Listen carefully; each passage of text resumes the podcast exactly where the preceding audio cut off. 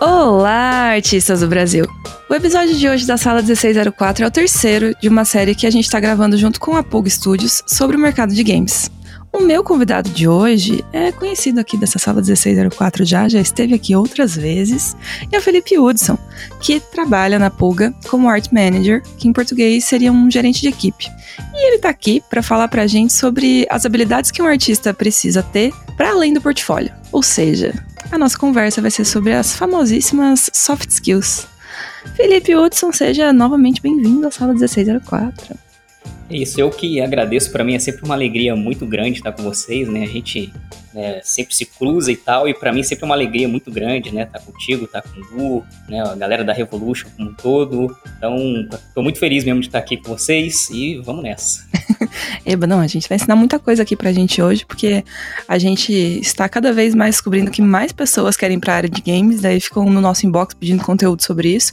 E hoje a gente vai ensinar, né, como é que consegue um emprego na pulga. É basicamente esse o episódio. Isso aí, chega mais, gente. Tô, tô, tô esperando aqui.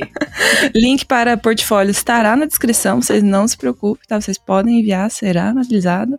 E você vai contar pra gente segredos, então, pra ser um bom profissional na área de games. Então, vamos do começo um pouco. E eu acho que é legal começar com você, né? Porque quem não te conhece ainda, não sabe do teu trabalho, o que, você faz exatamente dentro da Pug e como é que você começou a fazer isso, né? Tipo, qual é o seu background de artista? Ok, vamos lá. Bom, primeiro de tudo, assim, é meu nome, né? Já, já disseram aí, a Gabi me introduziu muito bem. Obrigado, viu, Gabi? É, né, mas eu sou o Felipe Hudson, eu né, comecei com 3D, inclusive junto com o nosso queridíssimo né, Rafa Souza. É, a gente acabou se encontrando de uma forma bem precoce mesmo nas nossas carreiras. Né, cada um começou ali um pouquinho antes, mas é, logo no início a gente né, já se encontrou, né, trabalhando é, principalmente com treinamento, porque era o que havia, digamos, de mais fácil acesso na época, né? Uhum. E tinham as produtoras, né? E a própria televisão mesmo também. Mas a gente preferiu, na verdade, eu preferi ir por esse caminho, é, porque eu sentia que você tem uma consciência técnica mais aprofundada, inclusive em relação aos softwares, né? E o que estava sendo lançado na época, até porque a internet na época não, é, não era como hoje, né? Onde uhum. você encontra tudo muito facilmente. E as escolas, querendo ou não, né? Os centros autorizados, assim, eles eram é, bem munidos né, nesse aspecto. Então, né, eu tive sempre esse envolvimento com treinamento, que foi uma coisa que eu não larguei nunca, porque vicia também, e, e é uma ótima forma de você se desenvolver, né? Fora que é muito legal você trocar informação com as pessoas, porque é, você também aprende muito ensinando, né? É, uhum. E por isso também é uma coisa que eu não deixei de fazer, até por esse motivo mesmo, porque eu estou sempre aprendendo né, com as pessoas, as pessoas sempre vêm com uma experiência nova, ou alguma coisa que você não vivenciou, ou até mesmo um pepino que você nunca viu, que você tem que resolver, porque ele quer uma resposta, né, e vai fazer você se mexer. Uhum. Mas, é, em paralelo, né, eu trabalhei também como artista freelancer, que acredito que seja né, a experiência aí da grande maioria que está na nossa área, e né? Mais recentemente aí eu entrei para uma companhia mesmo, já visando a indústria de games, né? Eu queria vivenciar um pouco mais essa parte de trabalhar na área, mas também trabalhar né, num ambiente um pouco mais onde você precisa seguir os processos, você tem certas regras e é, você ter uma relação aí com clientes uh, mas dentro de uma experiência um tanto quanto mais abrangente, digamos assim, né? E não só fazer aquela partezinha e tal, e você ter uma visão só do que, que você está fazendo, né? Ou simplesmente algo que está dentro do escopo de um freela.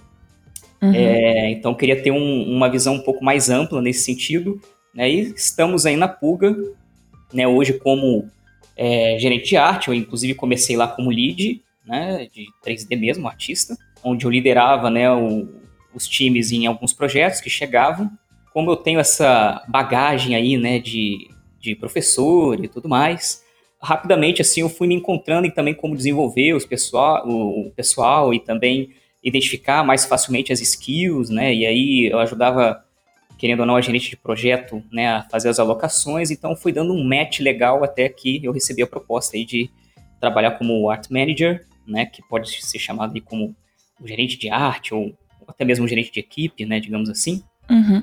Que vai atuar justamente, né, aí eu passei a ter uma visibilidade de todos os projetos, só que esse é um cargo que ele, ele muda um pouquinho a pegada dele quando a empresa é de outsourcing ou é uma, uma companhia que desenvolve o próprio produto, né? Desenvolve um game que seja dela, né? Uhum. Parênteses aqui só para dizer pra galera que semana, é que não sei quando vocês vão ver esse podcast, então eu odeio falar data de podcast, mas no canal, quando você estiver ouvindo isso, já vai ter sido liberado um podcast sobre uma empresa de outsourcing, né? Explicando qual é o trabalho da Pug especificamente, como funciona, em termos gerais, a pipeline de vocês, quais são as etapas da produção, que tipo de trabalho vocês fazem. Então, se você tem interesse em ouvir esse podcast, querido ouvinte, vou deixar o link aqui na descrição dos outros dois podcasts que a gente já gravou com a Pulga. Fecha parênteses, pode voltar. Exatamente, né? E então assim, existe uma, uma, uma, pegada diferente, apesar de o cargo ser o mesmo, a função ser a mesma, né? Mas numa companhia de outsourcing, você tem uma, uma volatilidade de projetos muito grande, porque é, são projetos de naturezas diferentes, né, com clientes diversos. Uhum. E esses projetos eles chegam e às vezes eles acabam rápido, às vezes eles demoram um pouquinho mais para acabar, ou eles simplesmente não acabam, eles ficam lá co coexistindo né, com os outros. Ele é um, às vezes tem projeto que é recorrente mesmo e ele fica eternamente até um dia o cliente dizer chega. Né? Ou então a gente também dizer chega. Alguém tem que botar um ponto final. pois é. é. Então, assim, a gente mexe muito nas alocações, né? É, eu, eu, eu, tenho que estar o tempo todo mapeando realmente as skills né, do pessoal e até acompanhar mesmo como é que está o desenvolvimento deles em questão de projeto pessoal, né, o movimento que eles estão fazendo até por si só, justamente para que eles também vão ganhando mais oportunidades e mais experiência de acordo com os projetos que vão chegando, né? E foi o que eu te uhum. falei, tem projeto que às vezes ele tem um, uma arte é, com um, uma natureza, né, ou um estilo muito diferente né, do outro projeto. Então a gente vai fazendo esse tem projeto que é personagem, tem projeto que é environment, tem projeto que é prop.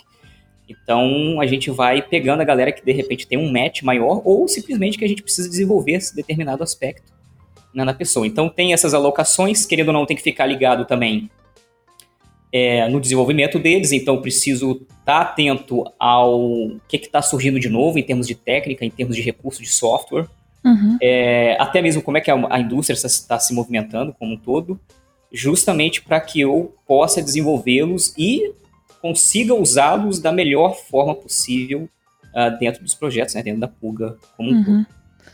É um trabalho difícil, né? Porque você tem que passar pela identificação, digamos, de habilidades de artistas específicos, né? Tipo, entender no, qual é o potencial daquele artista para trabalhar em determinado projeto, etc, etc e tal. Mas também um guia, né? De, tipo assim, identificar problemas também, né? Não só qualidades. Exatamente. E tentar direcionar esse artista pelo, por esse caminho, falando, ó, presta atenção nisso, que isso vai te ajudar a resolver esse tipo de problema e tal. Então é um olhar muito atento, acho, à equipe que trabalha contigo. Oh, com certeza, né? É, até porque, assim, a gente tem artistas que estão em vários níveis de experiência, digamos assim. Então, tem uhum. aquele cara que está mais experiente, tem né, o, de repente a pessoa que iniciou há pouco tempo, e você precisa ainda assim desenvolvê-los, né? Mas você não pode de repente tratar igual, até porque muitas vezes você tem é, artistas que são experientes, né? Meio que igual nesse sentido, mas as habilidades deles são diferentes, o comportamento deles é diferente, e aí a gente entra numa questão muito importante, que não é só o desenvolvimento técnico, e sim né, o desenvolvimento comportamental.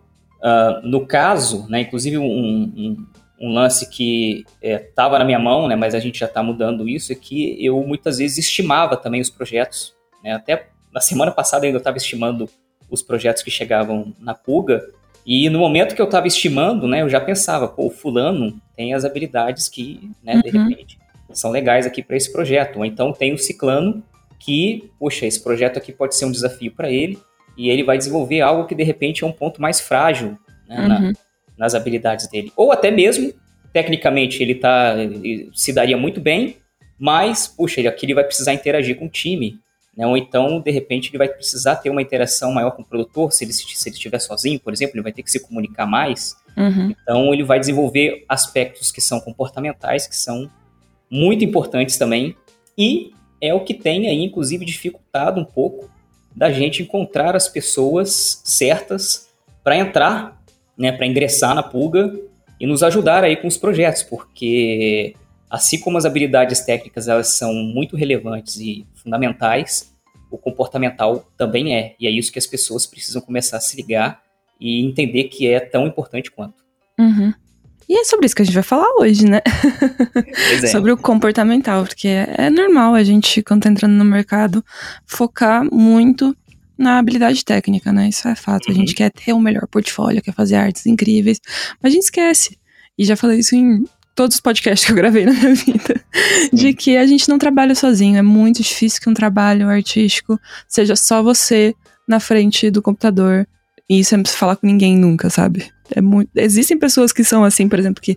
E mesmo assim você vai ter estresse com outras coisas, né? Sei lá, se você trabalha fazendo commission, você vai ter que trabalhar diretamente com seus clientes, né? Falar uhum. diretamente com eles. Se você tem uma loja, que grande parte do seu tempo vai ser desenvolver produtos autorais e ideias suas e ficar ali, né? Na frente, sozinho, na frente do computador. Você também vai ter uma parte de relacionamento com clientes à medida que você tem que mandar os produtos pelo correio, você tem que fazer um certo envio, tem que ter cuidado com a sua clientela, é, tem uma parte burocrática de gerenciamento. Então, basicamente não existe você ficar isolado na sua bolha, né, sem ter contato com outras pessoas. E a gente meio que às vezes esquece isso, né, deixa de lado e fica focando só na parte é, técnica mesmo. Nossa, vou uhum. mestrar esse software aqui, gasta super tempo fazendo isso, desenvolvendo essa habilidade, mas não gasta a mesma quantidade de tempo desenvolvendo outras skills, né? A gente passa Exatamente. muito tempo nas hard skills em oposição ao tempo que a gente gasta desenvolvendo soft skills. Acho que muito, a, muitas pessoas também têm a visão de que soft skills é uma coisa tipo, ou você nasce com ou você não tem, uhum. sabe? Tipo assim, ah não, essa pessoa sabe lidar com outras pessoas, ela é melhor uhum. de negociação, ela é melhor de comunicação já desde criança, sabe? E não é verdade, né? Com certeza é uma coisa que a gente treina. Mas vou dar um passinho atrás para você explicar para a gente um pouco melhor o que, que, são as soft skills e por que, que no dia a dia do mercado assim de trabalho, na, na, empresa que a gente trabalha, em qualquer lugar que a gente for trabalhar, né, em qualquer profissão artística, por que, que elas são tão importantes? É, então, a gente, né, assim que eu, que eu entrei na pulga, assim, primeiro que quando a, a grande maioria né, das pessoas, inclusive aqui no Brasil, né, principalmente no Brasil, é, a gente está tendo um, digamos, uma aderência né, da, dos profissionais entrando em companhias num, num volume maior, né, muito recente. O que a gente tinha na grande parte eram artistas freelancers e que muitas vezes né, nunca, na verdade, trabalharam em uma empresa, mesmo que não fosse até do segmento. E, né, como a gente estava até meio que conversando antes ali, meio que por alto, muitas uhum. vezes a uhum. pessoa também não teve uma experiência acadêmica, né? Não que essas coisas elas sejam fundamentais, absolutas e que elas são é, necessárias. necessárias. Uhum. Né? mas é, querendo ou não, são experiências importantes. Né? Você saber se portar, seguir processos, entender a filosofia de uma empresa, seguir aquela cultura e aplicar isso no seu dia a dia é, é um exercício e é de extrema importância para que a empresa ela funcione no mesmo fluxo e vá todo mundo na mesma direção, tendo uma, uma eficiência aí muito maior, né? Uhum. Assim como até a própria postura né? Muitas vezes o fato da galera não ter tido um, uma experiência acadêmica, por exemplo, né, de você, que é o que te dá muita noção, inclusive, de você saber como documentar, né, de repente, um, uma técnica ou até mesmo algo que você está fazendo, que você está produzindo, né, você documentar aquilo de uma forma clara e que, na verdade, aquilo possa ser usado por outras pessoas, até para elas terem um entendimento melhor sobre o processo de alguma questão, algum, algum, algum ponto nesse sentido, é, são experiências que são muito válidas, né? Então, uh, por isso que assim, eu às vezes a galera fala, né? Me pergunta assim, pô, mas eu preciso ter faculdade para trabalhar na área, né? E a gente já ouviu vários artistas, inclusive, dizer que não, não, você uhum. realmente não precisa, mas isso não quer dizer que a faculdade ela é uma perda de tempo ou que ela é uma experiência que, você, que é inválida, né? Que ela não serve para nada. Na verdade, é o contrário ela é uma excelente experiência e ela pode te dar muitas outras questões, inclusive essas que a gente está falando agora que afetam o comportamento. Assim como experiência, de repente, você fazer estágio em uma empresa, mesmo que não seja do segmento, você fazer, ou você ter trabalhado numa outra empresa, é, uhum. seja, né, uma, vamos colocar assim, né, uma empresa que seja bem estruturada, né, que tenha boas regras, a gente pode pegar até como experiência aí empresas maiores, digamos assim, né, uhum. não que as uhum. pequenas não tenham, mas são, são pontos aí que às vezes eles, às vezes não, né, são pontos que é, evoluem, né, ajudam a você desenvolver né, esses aspectos. Então, por exemplo, é, existem vários né, dessas soft skills, né, como comunicação, negociação, flexibilidade, foco em solução, foco no cliente, controle emocional, né, absorção de feedback, trabalho em equipe. Então, uhum. Então, assim, tem, na verdade, são várias competências aí que você pode desenvolver, mas que elas estão diretamente ligadas à sua postura no dia a dia, né? Como é que você encara o dia a dia, como é que você lida com os outros, inclusive com as adversidades e os projetos mesmo que vão chegando em, é, no seu dia a dia, né? Isso independente se a empresa é de outsourcing ou se ela desenvolve, de repente, o próprio produto né, são, são pontos aí que são muito importantes. Então, assim, eu diria que a importância ela, ela é tão valiosa quanto as habilidades técnicas, né? Às vezes a gente recebe é, portfólio de pessoas que o portfólio às vezes até é muito bom, mas uh, a gente conversa né, com a pessoa e ela apresenta de repente alguns pontos ali que ainda precisam ser trabalhados no seu comportamento mesmo, porque ela uhum. vai precisar se comunicar com outras pessoas, ela vai precisar absorver um feedback, ela vai precisar muitas vezes até dar um feedback e, e trabalhar em equipe, né? E você ter aquela postura respeitosa e, e, e ser claro no que você está dizendo, de uma forma que a outra pessoa, inclusive, não se sinta atacada ou coisa do tipo, porque querendo ou não, quando a gente envolve a questão da arte, né? É, principalmente quando a gente está fazendo uma arte que é um projeto pessoal e tal, aquilo tá de alguma forma ligado ao seu ego. Né? Uhum. Então, é, você receber um feedback ou dar um feedback com respeito e você, inclusive, saber absorver ou comunicar aquele feedback uhum. é uma coisa que você tem que trabalhar mesmo, tem que desenvolver e é de extrema importância. Né? Então, assim, eu diria que não só isso, mas uhum. no geral é, é, é, realmente muito importante. Uhum. Com certeza. Acho que na vida, né, para nossa formação de ser humano, é muito importante a gente entender, aprender a ouvir quando alguém está fazendo uma crítica sobre a gente né? Obviamente, isso vai ser importante pra gente conviver melhor com as outras pessoas e no ambiente de trabalho não é diferente, sabe? Quando a pessoa. E falando em arte, você falou dessa ligação do né, de artista com ego, que é uma coisa, às vezes, muito problemática, tem níveis e níveis, assim, né? Mas dentro de uma empresa, quando você está fazendo uma crítica a uma arte, uma pessoa, ou desenvolvimento de alguma coisa que ela fez, as, as pessoas tendem a levar isso como uma crítica pessoal, né? Tipo assim. Isso. Você podia melhorar essa arte aqui, a pessoa traduz isso na cabeça dela. Nossa, pra você é uma pessoa horrível, você é uma pessoa péssima, você não sabe fazer nada, sabe? Tipo, e não é isso. Não é esse o ponto. Então, aprender também a fazer essa tradução do tipo, o que, que o feedback significa e como eu posso usar esse feedback para realmente melhorar alguma coisa no meu trabalho, é uma coisa muito difícil da gente aprender a fazer, né? Mas quando a gente aprende, Sim. a gente começa a ver uma, uma evolução tão rápida e um resultado tão rápido disso que fica óbvio é, aquilo, né? Tipo, tipo, por que, que eu tava sendo tão cabeça dura e resistente e não estava ouvindo o que as pessoas estavam me dizendo antes, né? Exatamente. É então, por isso que, assim, eu, é uma questão eu, de maturidade também, eu acho. É, é, é, por isso que assim, eu até enfatizo mesmo a, a experiência acadêmica nesse ponto, né? Porque normalmente quando a galera chega na fase. O professor universitário humilha os alunos. Porque quando o pessoal chega naquela fase ali do TCC, né, de entrega e tal, você vê que os professores, eles muitas vezes, eles pegam no pé da documentação que você está escrevendo, no que você está colocando ali como um artigo, digamos assim, uhum. uh, e na sua apresentação, né, do seu projeto, né, do seu trabalho e tudo mais. É, e você passa a começar ali a pensar de uma forma científica mesmo, e não levar aquilo para o lado pessoal, né? Então, às vezes, essa falta de experiência faz com que a, a, as pessoas tenham uma, uma dificuldade mesmo né, de ouvir de repente um feedback e ela encarar aquilo né, da forma adequada. Uhum. Seria bem por aí. Exatamente. Mas vamos falar então do que de um pouquinho de cada uma das soft skills que a gente acha mais importante para deixar um pouco mais trazer um pouco mais de clareza pra conversa, né? Porque a gente tá falando em termos muito gerais, assim. Sim. E aí acho que talvez fica difícil da galera absorver e entender exatamente de quais são as skills que a gente tá falando, né? É, a gente já, você já cantou a bola aí de várias, mas eu acho que é sempre importante, justamente por causa desses pontos que a gente tá comentando, começar pela comunicação. Porque Uma coisa que eu vejo do trabalho em equipe é que às vezes a gente soluciona. Isso é um exemplo muito prático do dia a dia que acontece tipo, em qualquer tipo de emprego que você tem, em qualquer tipo de empresa que você Sim. trabalha e tal. Que a gente tem a tendência, às vezes, no começo, de solucionar um problema na nossa cabeça, mas não avisou a pessoa que está trabalhando com o nosso lado que esse problema foi solucionado, entendeu? E a gente marca ali um checklist na nota mental, assim, na listinha mental de tarefas que a gente tem, a gente marca uma tarefa concluída e a pessoa ao nosso lado fica sem saber que isso aconteceu. E é, era simples fato de, tipo, você falar pra ela, tipo, amiguinho, esse problema que a gente tinha, a gente não tem mais, próximo. Resolveu em 30 segundos, mas às vezes a gente no começo não sabe que é tão simples assim, né?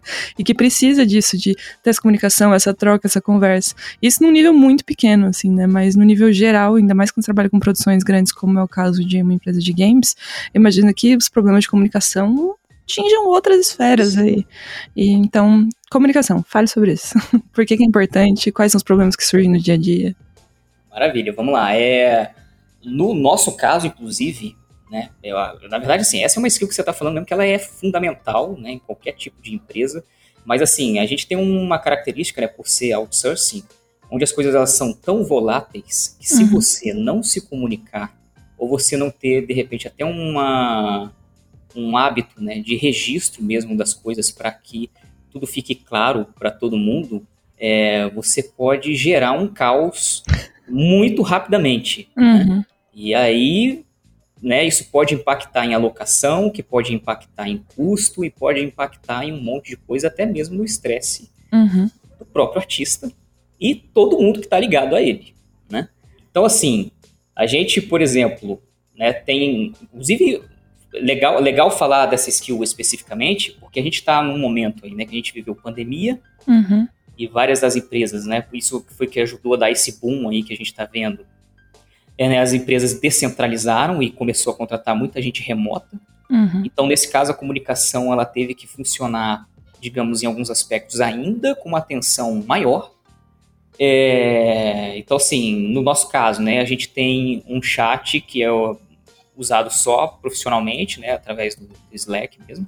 Uhum. Uh, a gente tem né, o próprio Discord e a gente tem também a plataforma de, de gerência mesmo de projeto, onde não serve só para a gente gerenciar de fato os projetos, colocar o que precisa ser feito, ou postar o asset lá, ou controlar em que ponto está né, o projeto, mas até também para se comunicar através dele e criar uma série de registros mesmo, né, como se fosse um, como se fosse um log, uhum. para que tudo fique é, muito bem definido e caso aconteça algum problema, a gente sabe a origem dele, sabe identificar a origem dele e, obviamente, né, ajuda muito a gente a solucionar né, o problema caso ele aconteça. É, né, e cai muito no que você está falando mesmo, né, independente até do, de ser remoto, Uhum. Tem projeto que, por exemplo, às vezes o cara tá lá sozinho naquele projeto, né? Sozinho em parte, porque sempre tem equipe de apoio, né? Que é o gerente de projeto, produtor. Uhum. Uh, querendo ou não, tem eu também ali que tô apoiando. Mas tem projetos, inclusive, que tem time. Né? Então, assim, ah, quer dizer então que o Discord resolve a questão toda. Quer dizer que o Slack então resolve a questão toda. Ou, não, na verdade é tudo isso. Na verdade, é, é o conjunto todo que vai fazer a diferença. E não adianta também eu ter todos esses canais se as pessoas também não têm um ímpeto, a vontade e a, a, a, a iniciativa de se comunicarem. Né? Uhum. É, então, assim, se você começa a ter algum tipo de problema, né, muitas vezes as pessoas ficam com um certo receio de comunicar, com medo delas apresentarem algum tipo de fraqueza ou alguma falha, né? Uhum. E na verdade a gente encara isso como justamente o contrário. Uhum. O fato dela tá, dela se comunicar é, significa que ela está engajada, né, e está preocupada com o resultado não só do projeto, mas o dela também. Então, assim, qualquer dificuldade que, que né, a pessoa esteja enfrentando, é muito importante que ela comunique, né, é, para que a gente possa realmente a, a, agir rápido e conseguir sanar o problema né, da melhor forma possível. Assim como também as coisas, né, elas têm timing. Uhum. Então, assim, você saber se comunicar, inclusive tá? Aí vai uma questão, né? Quando eu falei lá do Monday, né? Ou melhor, do, da plataforma né, de, de gerenciamento uhum. de projeto. Sim. é, você saber escrever de forma clara, concisa, né? Isso são questões que facilitam muito né, a equipe que está em volta e é, não só a comunicação no geral, né, mas como a gente está falando também de feedback e tudo mais, né, você conseguir ter a capacidade de se comunicar de uma forma clara, inclusive muitas vezes você está falando de algo muito sério, ou às vezes você está falando até de um problema, mas às vezes a pessoa tem uma capacidade tão boa de se comunicar que ela não é agressiva. Ela uhum. consegue fazer a pessoa entender o problema sem a pessoa se sentir atacada. Uhum. E, e, isso facilita muito, né? Deixa a coisa muito mais fluida, né? Ou se o cara começa a se estressar, começa a ficar, ou ele entende mal alguma coisa, ou ele, em função desse mal entendimento, ele, ele passa a ter algum sentimento ruim, né? Olha uhum. a bola de neve que, que, que começa, vira. de problema que começa a criar, né? E aí uhum. começa e é o que você falou, é muito rápido, né? É muito Às rápido. vezes é uma situação que desenrola ali em questão de dias, a pessoa já tá tipo não está mais se sentindo confortável para trabalhar, sabe? Não está mais feliz quando está desenvolvendo o projeto que ela tá. É, é, muito rápido mesmo.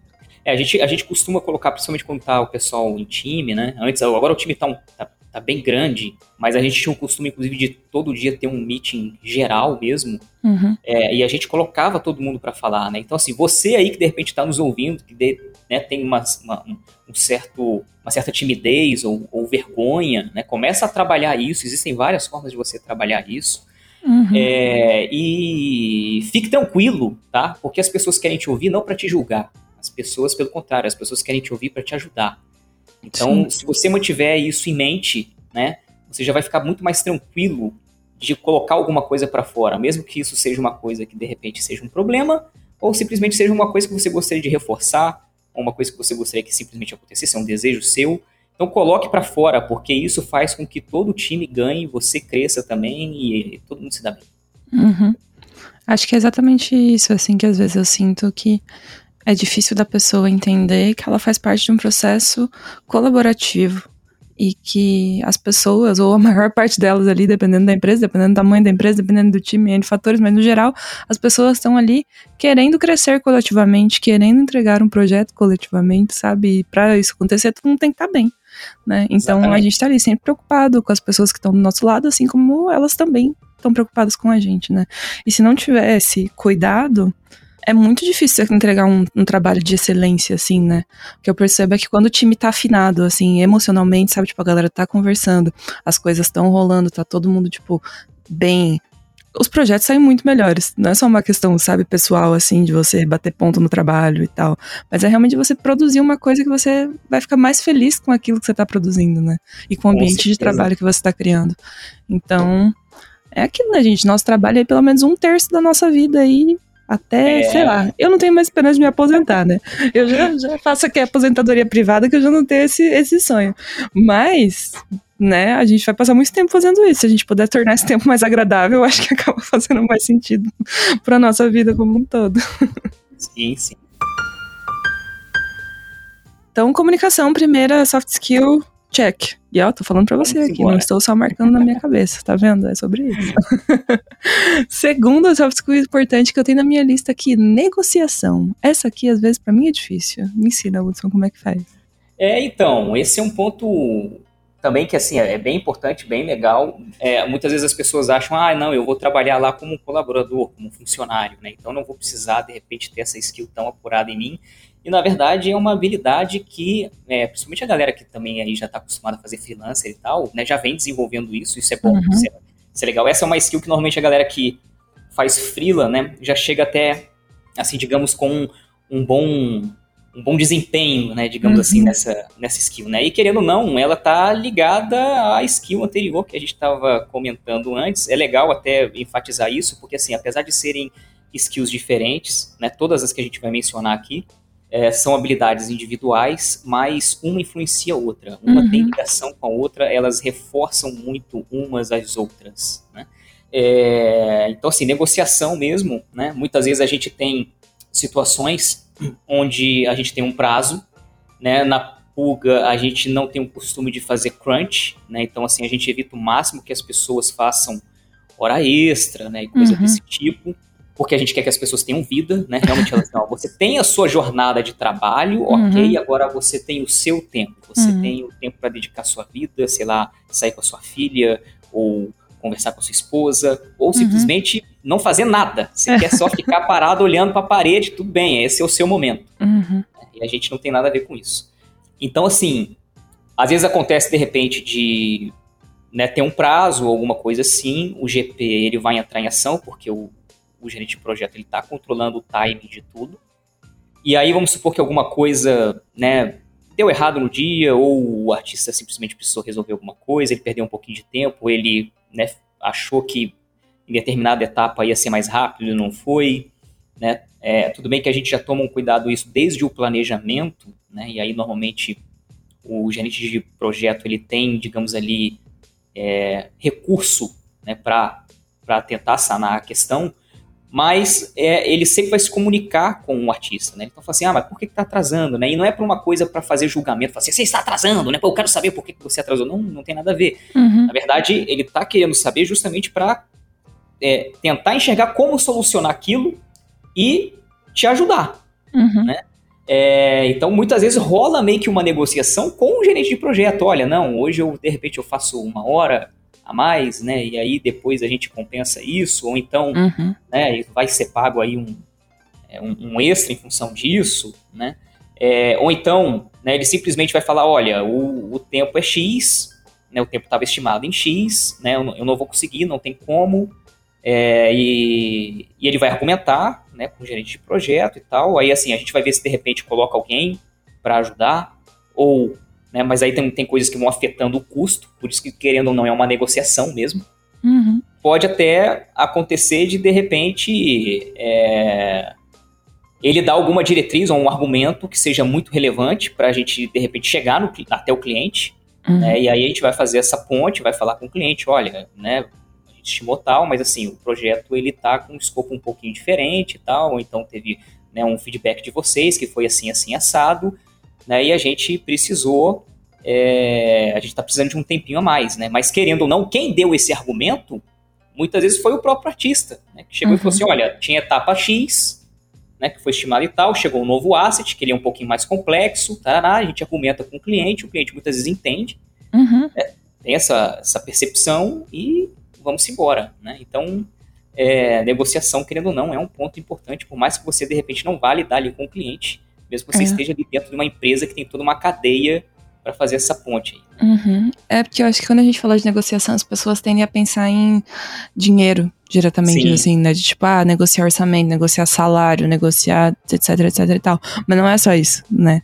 É, porque basicamente você tem que dar uma coisa pra pessoa pra te dar outra coisa em troca, certo? Aí, isso aí pode ser tantas coisas diferentes que varia, mas no dia a dia a gente precisa fazer isso, né? Precisa ter esse. Tem bastante a ver, acho que tem um jogo de cintura, assim, de saber exato, lidar com exato, isso, assim. Exato. Né? Por exemplo, às vezes tem situações também que você tem um time num projeto. E aí você tem alguém que de repente esteja liderando né, uhum. esse, esse projeto. Uh, e aí vai, vão, vão distribuindo os assets, vão distribuindo as tarefas, e aí muitas vezes você pode estar pegando alguma coisa que você não está tão confortável, e aí você se, Aí vem a comunicação de novo, né? Uhum. Você chega pro lead, ou então chega até pro time mesmo, ó, galera, eu não estou muito seguro de pegar esse asset aqui por conta disso, isso e isso, né? E aí, de repente, alguém que seja mais experiente ali, que está com um asset mais simples e tal, olha, não, cara, então faz o seguinte, é só pegar dessa aqui, ó, fica com esse, ou me dá esse aí.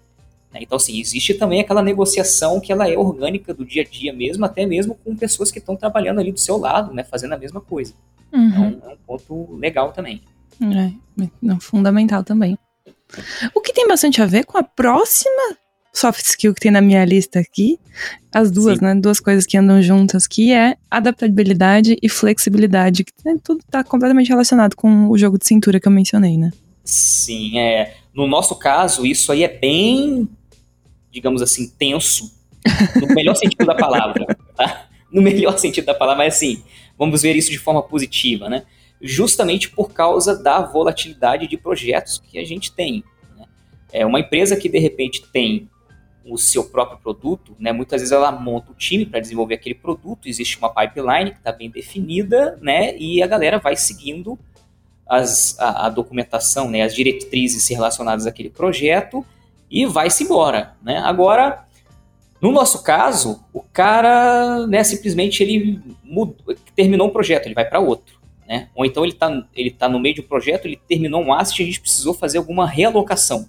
Uhum. Então a gente vai tirar ele do projeto, vai colocar ele de repente em outro, né? Que está chegando agora e de repente a gente vai colocar outro lugar dele ou simplesmente não, né? Vai Uhum. depender muito da situação, né? Tem vários aspectos aí que, que determinam, né, esses movimentos, mas mas falando da adaptabilidade e a flexibilidade em si, é, os artistas, no geral, né, eles vão, eles vão ter que mudar a chave muito rapidamente quando você, de repente, tem projetos de características muito diferentes. Não Sim. só na estética, Uhum.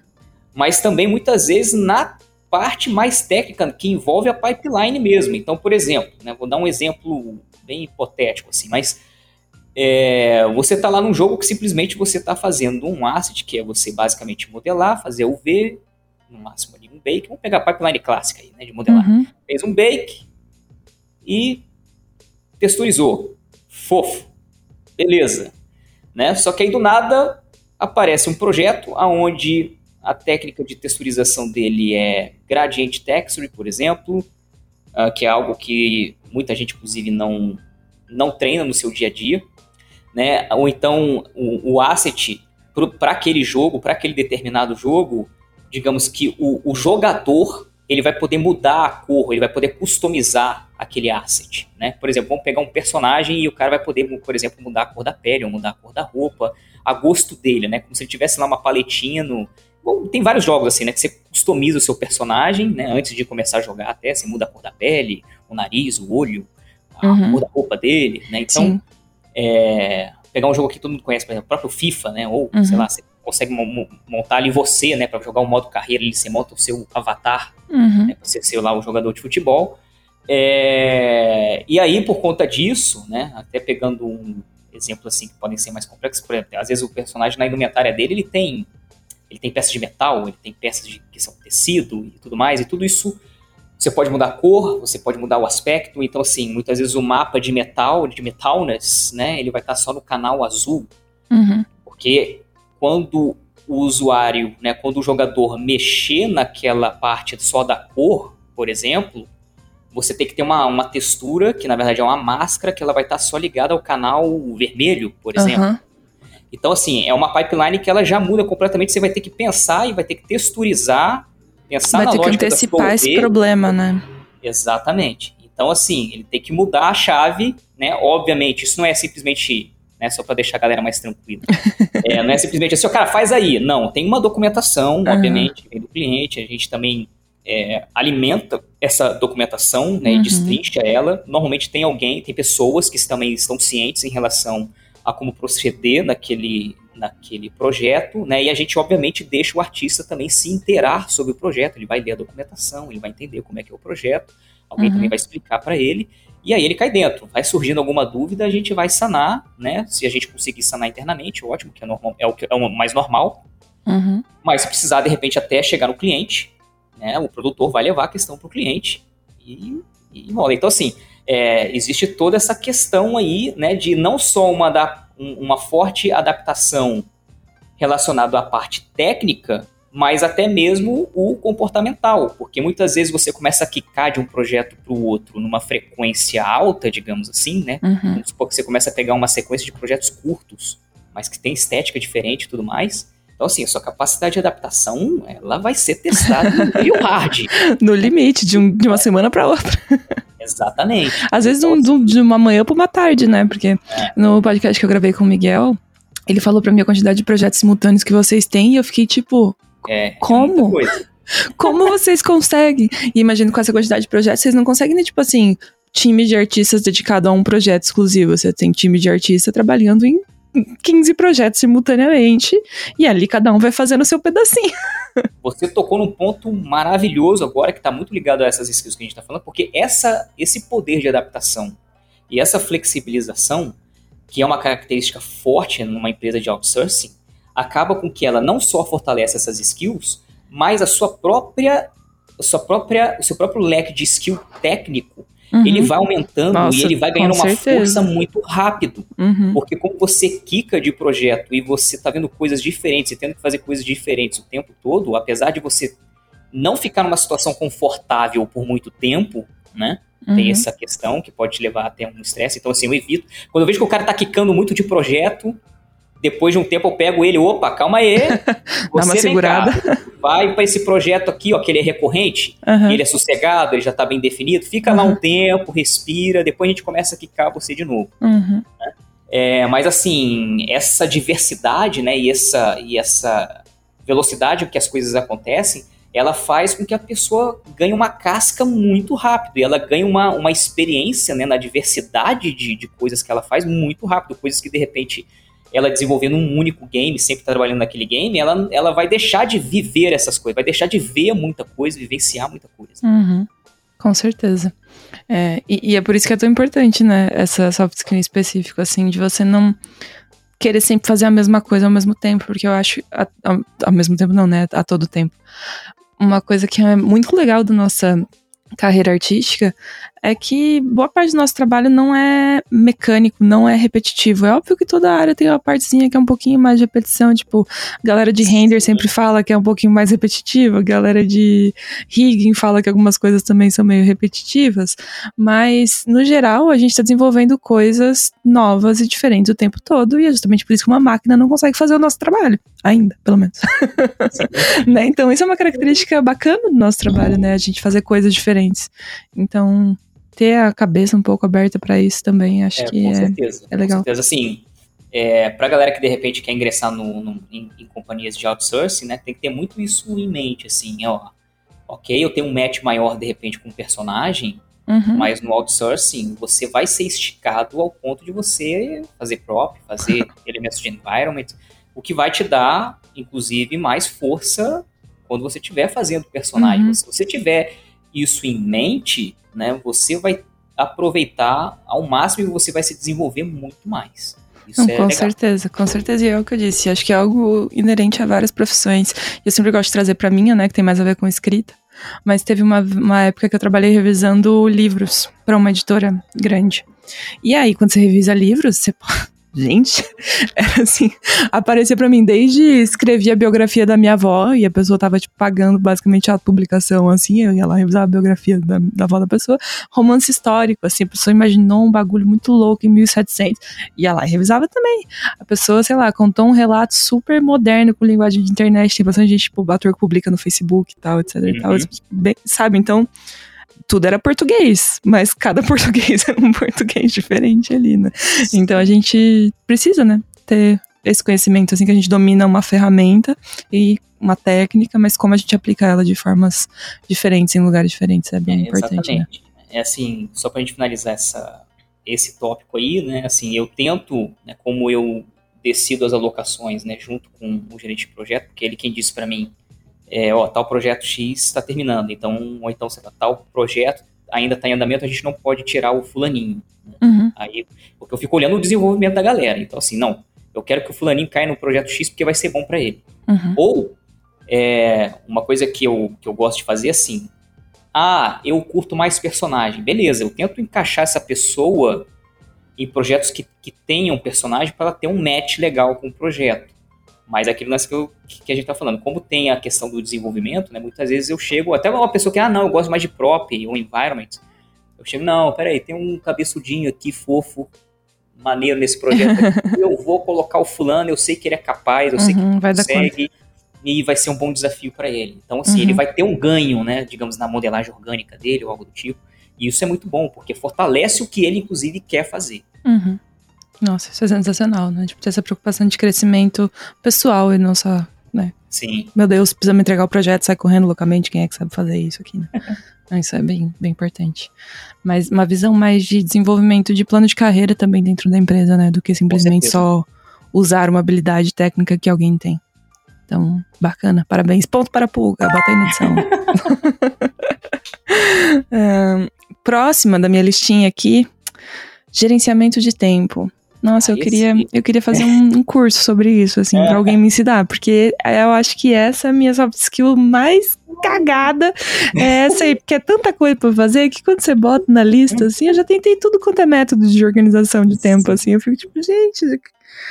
É que chega no final do dia, a gente só tem a quantidade limitada de horas, né? Então, é, é, muito não parte do processo é entender isso, que a gente não vai conseguir fazer tudo que a gente precisa em um dia só. É, assim, recomendo, inclusive, né, se você quiser aí trocar uma ideia com o nosso diretor de RH, que é o Maurício. Eu quero, passa o zap é maravilhoso nisso aí. é, mas, mas, enfim, essa é uma skill que eu acho que afeta todo mundo. né? Todo mundo é muito preocupado com ela e todo mundo se sente horrível nela. Uhum. Essa é a grande verdade. Por mais que de repente você seja bom com ela, você se sente péssimo com ela, porque é difícil mesmo. Sempre parece que está faltando tempo. Sempre parece que você não conseguiu fazer tudo que você precisava fazer. É, então, assim, a gente também às vezes tem que olhar pra gente com um pouquinho mais de carinho também. Uhum. e não só achar que a gente tá tão horrível assim nisso. Porque, querendo ou não, somos seres humanos, né? E, e a gente também né, não consegue fazer um milhão de coisas ao mesmo tempo. A gente uhum. tem que ter um, time aí também de saber digerir isso e ter o time até mesmo de respiro, né? Que é importante para que você continue tendo um fluxo bom. Mas, enfim, né? É, esse é um ponto que eu também tô sempre procurando querendo melhorar, é, desenvolver. É, a gente tem, porque assim, todos os projetos da Pulga eles são estimados, né? Uhum. Então a gente tem ali, digamos, um tempo sugerido, né? O artista ele tem noção desse tempo. Muitas vezes a gente quebra esse tempo, inclusive, em etapas para ele conseguir se planejar bem. Então, assim, ele, ele já meio que tem um guia, né? Mas uhum. às vezes acontece, de repente, né? Ou ele ser rápido demais, que acontece também, ou então ele né, atrasar alguma coisinha e tal. E aí, assim, uma coisa importante da galera também manter em mente, assim, não entre em desespero. Esse é um bom, entre... bom cartaz para deixar em cima, assim, ó, do desktop, não entre em desespero. Eu acho que é uma ótima frase para botar assim. É porque, assim, dependendo até da etapa, a gente não vai fazer entrega para o cliente né, relacionado àquela etapa. Então, muitas vezes, sei lá, você atrasou um pouquinho naquela etapa, muitas vezes o cara ele consegue compensar na, na próxima etapa. Uhum.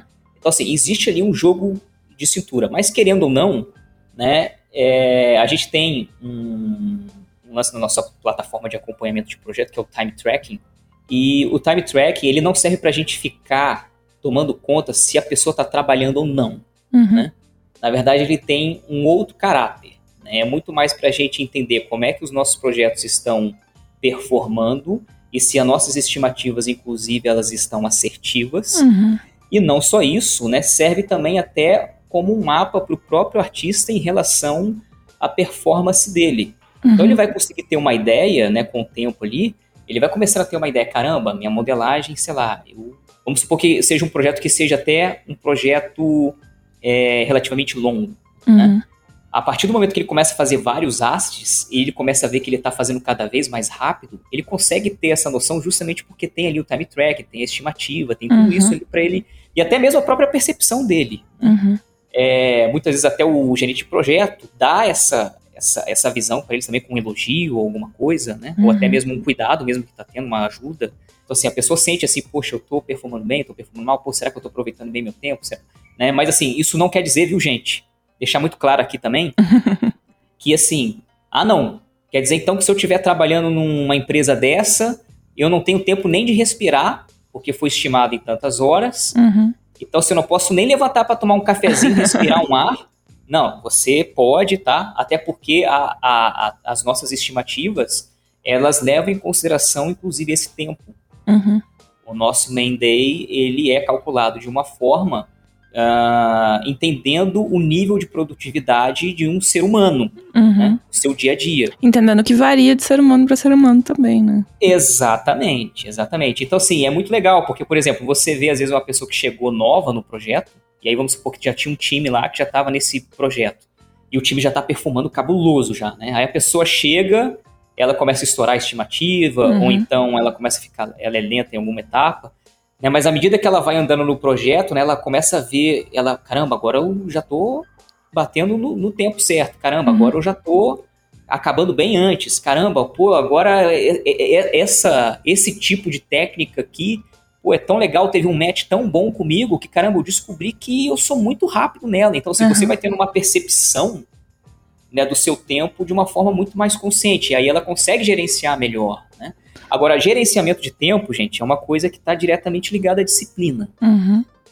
Né? Falou a palavra que o artista, quando ouve, se esconde embaixo da cama e chora. É, é um assim, medo absoluto. É Falando disciplina, ah, desespero total. Não. A frase não entra em desespero é justamente para quando a gente ouve a palavra disciplina. Exatamente. Assim, não, não, não é uma coisa fácil. Não é, e assim, essa é uma skill que muitas vezes ela, ela, ela também tem uma performance volátil. Né? Por exemplo, às vezes você está numa época, num período ali que uhum. você está meio desorganizado mesmo. Né? E às vezes tem período que você está mais focado, você consegue respeitar mais o tempo de cada coisa. Então, assim, se você souber se organizar, você já aumenta muito a capacidade, a sua capacidade de gerenciamento de tempo. Uhum. E é mais ou menos isso aí que eu tenho para para falar sobre isso. Acho, acho Mas que é deu importante, uma... é importante você estar tá ligado nisso. uma noção boa. Eu já gravei um podcast com um ilustrador uma vez que falou que ele, no começo, desde o começo já cronometrava quanto tempo ele gastava para desenvolver uhum. partes específicas do trabalho dele, né, sendo frila. E aí isso dava para ele uma noção muito boa depois de como cobrar pelos projetos que ele pegava, porque ele sabia, por exemplo, ah, se eu vou fazer uma capa, eu sei que numa média eu demoro 35 horas. Se eu for trabalhar X horas por dia, quanto tempo uhum. eu demoro para fazer uma capa num confortavelmente, sabe? Isso dava Exatamente. uma noção para ele muito boa de tipo quantos trabalhos ele podia pegar ao mesmo tempo, e quanto tempo ele ia demorar para entregar esse trabalho sem atrasar nenhum, nenhuma entrega.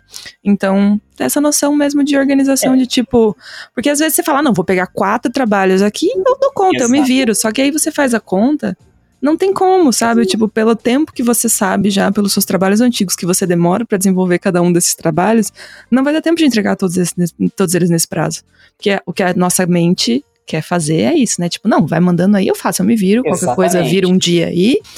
E é isso aí, a gente vai Exatamente, pra frente. Mas é. às vezes nem assim vai dar tempo, entendeu? É, então tem... ter esse autoconhecimento é bem, bem importante. Isso, é, esse é um aspecto importante, principalmente a galera que tá começando, né? Porque assim, a galera às vezes, vou até falar de frila mesmo, né? Uhum. Mas a galera fica o dia inteiro fazendo frila, chega à noite, vai pra madrugada, uhum. né? Então assim, você está o tempo todo trabalhando, deixando bem claro aqui, isso não é um bom gerenciamento de tempo, tá? Uhum. Porque. Vamos sublinhar essa parte aqui do podcast. Se você passa o dia inteiro trabalhando todos os dias, não para, em finais de semana e feriado, temos um problema sério para resolver. Exatamente. Primeiro que assim, se você só trabalha na sua vida, significa que inclusive o custo disso tá alto. Uhum. Porque você não e faz E a conta vem, né? Exatamente. E assim, aí tem aquela Por isso que a gente fala lá na, na ó, a gente não quer fazer crunch, a gente não, a gente uhum. não tem essa filosofia, justamente porque a gente entende que se a pessoa tem o tempo dela, e se você, inclusive, que está nos ouvindo, tem tempo para você, significa que você está gerenciando bem o seu tempo. Uhum. Porque você vai ter muito mais energia e foco quando você for é, Quando for necessário, fato, né? executar. Exatamente, é. porque se você está gastando todo o tempo do mundo para fazer aquilo, é porque você está muito desorganizado. Muito. Inclusive até mesmo com seus estudos. Uhum. É, a gente pilha muito no início. Né? É, a gente pilha muito no início, assim, caraca, eu não posso parar, eu tenho que evoluir rápido, eu tenho que. E, cara, não é assim, porque tem uhum. coisa, inclusive, que você precisa do respiro justamente para você absorver aquilo da melhor forma. Uhum. Com certeza. Vou cortar essa parte do podcast aí, liberar uns áudios do WhatsApp pra galera. Quando precisar dar uma ouvida, tá? Não se preocupem. Vai chegar até você isso aí, que isso foi muito importante, esse trechinho aqui de gerenciamento de tempo. E o próximo continua sendo importante. Eu acho que não tem um ranking assim das habilidades mais fundamentais, todas são importantes, porque o próximo da minha lista é que é inteligência emocional, que eu acho que também está bastante desligada com o autodesenvolvimento, né? Que é o, o, o seguinte.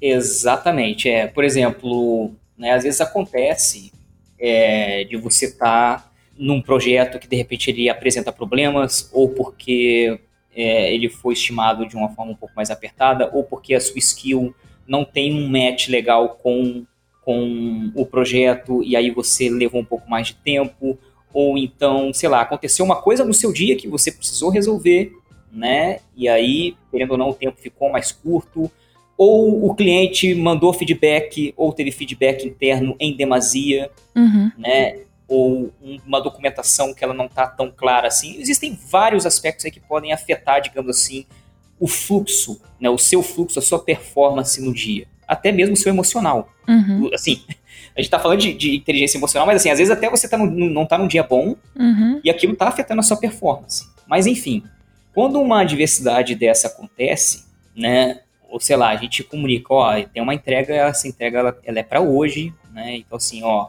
de repente, né, faz uma horinha, ou então, ó, a gente vai tentar falar com o cliente, mas o cliente não tá, já não tá numa, numa vibe confortável, digamos assim, Uhum. né? Ou chega um feedback mesmo mais é, volumoso, Uhum. e aí o artista muitas vezes, né, ele pode entrar em colapso, ou até mesmo é, ele, ele recebe o feedback de uma forma com um entendimento assim, caramba, o cara tá dizendo que eu sou horrível. né? que é aquilo que eu falei, a feedback tradução que a gente faz na cabeça. Esse feedback aqui, meu irmão, caramba, aí o cara se sente mal, né? Naquele, pô, eu sou muito ruim, será que eu sou ruim? Será que, né? Uhum. eu não nasci pra isso, ou eu sou lento, né? Ou o que eu tô fazendo não tem qualidade. né? E é muito importante, por isso que assim, aí entra, né, comunicação, entra toda essa questão aí de você, né, colocar isso pra fora, conversar. Nessa hora você tem que realmente tentar manter a calma, ter sangue frio ali pra se comunicar da melhor forma, porque se você começa a se desesperar, ou você vai ser grosso com alguém, ou você vai começar a fazer tudo na correria e vai deixar passar coisas que você não deixaria normalmente, né? é, Uhum. Passar.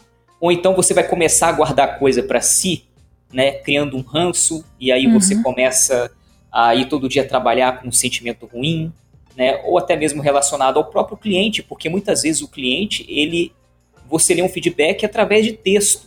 Uhum. É, às vezes o cliente falou super de você, ele estivesse de repente na sua frente falando contigo. As mesmas palavras, falar- né? é, ele ia falar muito de boa, até sorrindo, Uhum. falando, cara, tá muito maneiro, mas ó, cara, tem atenção nisso daqui, Uhum. naquilo outro, e, e nisso aqui também. Né? E aí você receberia aquilo, pô, caramba, o cara me deu uma dica aqui, pô, né, realmente não posso dar mole nisso aqui, pum, e, e vai. Só que aí, às vezes a pessoa pronta, ela já recebe aquilo, já fica. Então, assim, é, eu sempre. Eu sei que é difícil, tá? Uhum. Mas é um exercício mesmo que a pessoa ela tem que fazer o seguinte, cara, eu tenho que encarar as coisas. Quando uma situação acontece, vamos tentar ver e interpre- interpretar sempre da melhor forma possível. Uhum. O melhor dos, dos parâmetros. Eu sei que isso parece muito romantizar tudo Uhum. mas não é, porque nessa, dessa maneira você se mantém calmo, você se mantém calmo e você consegue raciocinar para de repente até argumentar sobre aquilo. Uhum.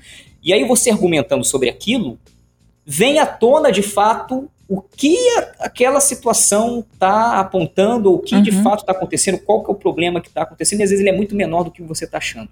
Sim. E aí a gente consegue resolver de uma forma muito melhor. E mais tranquila, e né? mais tranquila, exatamente. É, eu acho que esse é uma. De novo, voltando no lance da maturidade, né? Que tem bastante a ver com inteligência emocional. De às vezes a gente quer. Quando a gente se sente atacado, no caso de quando a Uhum. gente não sabe receber um feedback, ou de quando a gente sentiu que o feedback foi mais grosseiro do que ele Uhum. necessitaria ser, né? Precisaria ser. Isso acontece muito em grupos de Facebook, por exemplo, quando você posta sua arte lá e vem gente do bueiro, né, criticar alguma coisa e tal, né? As pessoas, a gente vai treinando nosso, Sim, sim. nossa, né, do, a, a- como diz, vai ficando mais duro, eu acho, vai aprendendo a Sim. lidar um pouco mais com isso sem se afetar tanto. Mas o que, o que eu queria dizer sobre o, o lance da maturidade é que a gente vai aprendendo também a não automaticamente erguer as nossas defesas quando a gente Uhum. recebe uma crítica, né? Porque às vezes a gente tem isso instantâneo, né? Tipo, é uma reação Exato. automática do tipo, você querer ser mais combativo, ou de você ficar em silêncio e não querer falar mais sobre aquilo, sabe? Porque foi uma coisa que tocou num ponto que pra você é importante. E às vezes é uma coisa que você mesmo já percebeu que é uma falha sua, sabe? E alguém foi lá e Exato, botou o dedo na exato, ferida e você fica exato. tipo, putz, É, não uma curti. coisa- Mas a gente tem que aprender a lidar com essas coisas da melhor forma possível, né? Porque é o que você falou, tentar ver pelo lado positivo, beleza, pode ser uma, uma visão romantizada do negócio, mas o que, que vai trazer de bom pra você, pro seu trabalho, pra todo mundo que trabalha com você, você ter uma reação mais combativa, né? Eu acho que Exato. também é muito por aí. Exatamente, assim, um- uma coisa que é, é difícil a gente, assim, aprender Uhum, a não ser combativo, né? Uhum. Porque, assim, eu, eu vejo que as pessoas têm uma dificuldade muito grande até de mudar de opinião. uhum, Que se alguém fala alguma coisa que não tá de acordo com a opinião dela, ela não quer estar errada. uhum, Ela não quer parecer fraco, ela não quer parecer errado. uhum. Né? E, cara, mudar de opinião é, é óbvio, né? Se aquilo fizer sentido, mas mudar Claro. de opinião é a melhor coisa que você pode fazer. Porque, Uhum. até mesmo questão de discussão política, né? Que hoje a gente Uhum. tá num, um caldeirão louco. É. é. E aí, por exemplo, mas voltando pra arte, né? Pra gente não descambar pra esse negócio que começa a não ter fim. Mas assim, você tocou num ponto legal, né? Quando alguém posta uma arte ou alguma coisa, muitas uhum. vezes alguém, naquele ímpeto de ajudar, uhum. ela aponta alguma coisa, ou ela simplesmente só reforça uma coisa que de repente você já percebeu, que, uhum. ou até um ponto bom, uhum. né? Tá falando, tá dando um elogio, por exemplo, né? Fazendo um elogio. Mas muitas vezes você tem que ter a capacidade de se colocar no lugar dessa pessoa e você olhar e muitas vezes, cara, às vezes essa pessoa ela tá com uma necessidade dela também mostrar que ela sabe alguma coisa. Uhum, isso acontece muito. E você tem que ter a maturidade, a empatia de olhar aquilo e falar assim, cara, deixa o cara, velho. É, eu acho que é, às vezes a gente precisa desapegar um pouco na questão de tipo, meu, não leva tudo com você, é, sabe? Tipo, defender, tem coisas que você defender. vai ouvir, você vai levar e tal, e vai dar importância para aquilo. Tem coisas que você, tipo, meu, não leva isso com você, sabe? Tipo, só é, deixa é, e vida que segue. Você vê muito quando a galera tá aprendendo anatomia, né? Uhum. Aí assim, alguém vai e posta o modelo, cara ele faz questão de falar o nome do músculo, uhum. do osso e como é que aquilo se comporta tal, e parará. Mas você vê que, assim, na verdade, é que ele tá com uma necessidade de exercitar o conhecimento dele e ele quer, inclusive, mostrar que, cara, ele sabe alguma coisa e, assim, muitas vezes ele não tá nem na maldade, sabe, de... E, e, você também entender, né? Entender esse lado, e muitas vezes até ele vai falar alguma coisa que tem sentido. Às vezes ele até colocou coisa demais, uhum. mas às vezes dá pra você realmente absorver, pô, será que isso daqui que ele tá falando? Pô, vou dar uma checada, vou ver qual é, né? Um, um ponto que foi até interessante, né, quando eu tava fazendo um movimento forte na internet, e tinha algumas pessoas que não me conheciam ainda. Uhum. É, tem um monte de gente que ainda não me conhece, mas. mas é... tem vários que conhecem também. Menos pessoas te conheciam naquela época, esse que é o fato. Beleza. Aí eu lembro que, né, eu, eu já conheci ó, vários dos artistas, né, que, que a galera né, conhece por aí, né, a galera bem famosa e tal. E muitas vezes eu, eu entrevistava essas pessoas, né, para falar sobre o projeto delas e tudo mais. E aí você via gente muitas vezes que estava ali criticando, sabe, só pelo fato de eu estar tá conversando com a pessoa, né? Uhum. Caramba, o fulano tá traduzindo o Beltrano. Caramba, o cara, né, fala pra caramba e não deixa o outro cara falar. Uhum. É, mas assim, a galera não tinha gente que não me conhecia ainda, não sabia nem que eu trabalhava com 3D. Né? então assim, é, eu olhava aquilo e eu não chegava lá depois e comentava no, no, no negócio do cara assim, cara eu falei porque, pô, eu trabalho com 3D também, parará, parará, parará, parará. Não, eu simplesmente olhava, pô, falava assim, pô, o cara tá viajando, né? Ou então às vezes nem tava viajando tanto, às vezes, pô, eu falei demais mesmo. Uhum. Eu simplesmente chegava lá e falava assim, cara, muito obrigado. Eu vou ficar ligado nisso e vou melhorar. Aí, aí, você, aí assim, aquele cara. Você desmonta a pessoa, né? Porque é, o que ela tava, quer é que você fique. E aí você fala, tipo, nossa, valeu, cara, muito bom Exatamente. isso que você disse. Cara, e você desarma a pessoa.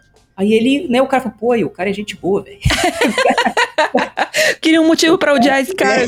Putz, agora eu gosto dele. Inferno. É, e aí tinha gente que de repente tava com, com, com a pedra na mão e, e soltou a pedra, cara. E uhum. na próxima live o cara tava lá, sabe? O cara tava feliz, cara. E eu não, e eu não guardo rancor, sabe? Eu, cara, eu abraço o cara, entendeu? O cara, uhum. não, valeu, pô, brigadaço. Né? E assim, querendo ou não, por mais que às vezes o cara tá assim, você sente que ele tá um pouco agressivo, mas eu considero que ele fala, entendeu? Uhum. Mesma coisa com o time, né? O time lá, eu como, como art manager, né? A gente tem uns one-on-one -on -one, e eles, eles desabafam muitas coisas às vezes, né? E apontam alguma coisa, algum problema que está acontecendo, né? E eu sempre tento interpretar da melhor forma possível. E é assim que tem que ser. Uhum. É o que eu disse, né? Tipo, às vezes a gente tem esses posicionamentos e essas defesas muito automáticas, né? Que é o que a gente basicamente produz um comportamento padrão que a gente tem. Mas a gente não para pra pensar como isso afeta a nossa vida diretamente, sabe? Tipo, tá, beleza. É teu comportamento nato, sabe? Veio com você, tranquilo, é isso que você faz. Mas como isso tem ajudado você e as pessoas que convivem com você diariamente? Pense Exato, a respeito. Tá? né? É, então tá, agora que a gente super fez uma dissertação aqui sobre inteligência emocional, ah, é? a gente pode passar para o próximo passo, que lá. é autodesenvolvimento. É, esse aí é um ponto que, assim, pra gente é muito importante, uhum. é muito forte. É, a gente começou, inclusive, né, um, uma rodada, inclusive, de, de análise de competências né, no time. A gente se preocupa muito com o desenvolvimento do time, é, mas uma coisa que é extremamente importante é, é que a pessoa ela não, ela não fica esperando que a empresa... Né, por exemplo, a Pulga tem um coração né? maravilhoso. Gigante. De, é. de, de é, se preocupar com essa questão e tentar desenvolver né, as pessoas. Mas, isso um recado até pro meu time mesmo, né? A galera que tá lá na pulga, assim, é muito importante que você tenha um entendimento que você é o maior responsável pelo seu desenvolvimento. Não vai ser ninguém que tem que pegar na sua mão uhum. e fazer com que você estude, Sim. que você tenha um comportamento X. Porque não Y. estamos mais na escola, não é mesmo? Exatamente. Então, assim, a gente tenta estimular, a gente tenta também prover né, Uhum. alguma coisa, mas o autodesenvolvimento, ele é muito importante. E aí, gente, não é só no técnico, não, porque o que, que eu vejo a galera né, que está estudando 3D, ou arte no geral, né? A galera fica muito pilhada com técnico, que você tem que ser bom. É óbvio, gente, tem que ser Tem bom. que ser tá? bom, tem que ser bom. A gente em tem nenhum que momento tá ser falando que você não tem que ser bom. Exatamente. Né? Só que o aspecto comportamental, ele é muito importante. Então, assim, é, eu faço, inclusive, alocações na, na pulga, que muitas vezes é justamente para colocar o cara em xeque em algum ponto que ele tá, de repente, precisando desenvolver. Uhum, Por exemplo, a comunicação mesmo dele. Né? uhum. Às vezes é um cara que está trabalhando muito tempo em projetos que ele é lá forever alone, né? No Uhum. máximo ali o produtor e o GP. É, e aí eu coloco ele num projeto que tem time, ou até mesmo que o time tem pessoas de outros setores, né? E ele Uhum. vai precisar trocar Ele ideia. vai precisar falar, gente. trocar ideia. É, mas assim, eu fico, eu sempre pergunto pra galera, e aí, como é que tá o projeto pessoal? O que, que você tá fazendo? Então a gente tá sempre de olho no que, que a galera tá produzindo fora da empresa. Isso, voltando, isso não quer dizer que você não tenha, é, que você tenha que ficar trabalhando, estudando todos os dias, todas as horas da sua vida. Claro, com certeza. Inclusive, faz parte do autodesenvolvimento também saber, pô, eu fui, sei lá, fazer montanhismo. Caramba, sério? Que maneiro, me conta aí, sabe? Uhum. Isso também é, né, autodesenvolvimento. Então, assim, a gente observa muito isso. A gente tá vendo se, se a pessoa, se, se eu vejo que a pessoa tá muito estática, né, ou, ou ela tá num, num momento mesmo é, mais parada mesmo, né? Uhum. não fazendo muito movimento e tal, né? Eu tento dar uma puxada. E aí, pô, e projeto pessoal? Pô, mas o que, que você tem vontade? Pô, que tipo de projeto você quer trabalhar? Pô, então de repente é bom você estudar isso, ó. Tô sentindo que você no projeto X, né, ficou muito ali introspectivo e tal. Pô, tenta, né, de repente aí falar com o time e tal. Pô, você não tem aí, você me disse num, num outro one on one que de repente você gostaria de ter uma experiência de liderança, né? ou coisa do tipo, cara, se você quer liderar, você tem que colocar pra fora, né? Uhum. Então você tem que comunicar, você tem que. Então, assim, cara, vou te E tem colocar que num se colocar nessa postura também, né? Porque é aquilo, Exato, quando você vê que a pessoa tá pra liderar o time, você vê na hora, assim, dá duas semanas de trabalho, você vê que ela se colocou nessa Ah. posição já, né? Ela não fica esperando alguém falar, vai lá, seu líder. Geralmente a pessoa É, já, e- já vai assumindo essa- esse lugar. Ex- Exato. E uma coisa que é muito satisfatória, é que assim, às vezes eu dou um feedback desse, cara, é muito legal quando você vê a pessoa, você vê que assim, caramba, eu falei aquela parada, ó, ela, eu vejo que ela tá se mexendo, eu vejo que ela tá, Ela cresceu, Eu aí ela dá uma crescidinha, assim, né? exato, ela começou a, a fazer o movimento, sabe? Então assim, por exemplo, teve pessoas que falam assim, pô, eu gostaria de ter uma, uma experiência aí meio que de lead, assim, uma parada. pô, é mesmo? Pô, vou te colocar, de repente eu vou rotacionar, vou te colocar num projeto aí que tenha time, né? Você vai, vai sentindo lá, vai se comunicando. Cara, do nada eu vejo o cara depois de um tempo que ele conhece já o projeto, né? Uhum. Ele meio que começa a, a se comunicar diretamente com o GP e ele registra as coisas lá na plataforma, né? Ele E ele vai me sozinho, quase, né? é, exatamente. né? Aí, é por exemplo, a galera tá distribuindo os assets, ele vai e opina, não, porque é melhor assim, pô, e se a gente fizer assim, assim, assim. Então você vê que o cara começa a se movimentar por isso, é muito legal. Não, isso é maravilhoso. E eu acho que a gente já falou, né? Beleza, a técnica é importante. Mas às vezes você ter uma pessoa que tem mais essas habilidades, assim, mais essa vontade de querer participar, de querer pertencer, de estar interessada mesmo no lance do autodesenvolvimento, é melhor do que você ter alguém que tem a técnica super afinada, super boa, mas tá numa posição de tipo, eu sou muito Uhum. foda, não preciso melhorar em nada, sabe? Exato, exato. É. Sabe, eu, eu, eu, você falou um, um lance muito importante agora, que me- eu acho que é, que é de extrema importância que eu mencione, Uhum. é que assim, é, é interessante como a galera que é mais júnior, mais iniciante mesmo, Uhum. eles são muito mais abertos, porque eles entram na fome. Uhum. Não, eles já estão felizes de ter conseguido emprego, né? Vamos começar daí. Exatamente. então, assim, ele olha ali o fulano Beltrano que já tá há um tempo, ele, pô, cara, vou ter que, né, uhum. funcionar igual o fulano ali, o Beltrano e tal, você dá o feedback, o cara absorve. Agora a galera que de repente é mais ali pleno, uhum. Sênior, né, e às vezes não, não teve experiência dentro de empresa, ele teve a experiência dele como filho. Então assim, tecnicamente o cara, muitas vezes ele tá... Muito bom. Uhum. Tá bem, mas em termos de diversidade de projeto nem tanto, e aí, muitas, muitas vezes, uma situação dessa, onde ele fica mais inseguro, coisa do tipo, ele começa a ter uma atitude ruim, uhum. né? Ou então, se ele está muito viciado naquilo que ele está ele tá fazendo, né? Ou até mesmo a visão dele sobre a própria qualidade. Uhum. E às vezes alguém dá um feedback, ou então alguém simplesmente levanta uma questão, uhum. né? Ele já se comporta de uma forma muito ruim, que prejudica o autodesenvolvimento dele. Então, assim, Cara, não é humildade simplesmente por você ser humilde, simplesmente dar o crédito pro outro, né? É não, você não de é fato olhar para si e falar, uhum. cara, eu tenho que melhorar, sabe? Sim. Eu tenho. Sempre, e para sempre, né? Tipo, ter essa postura.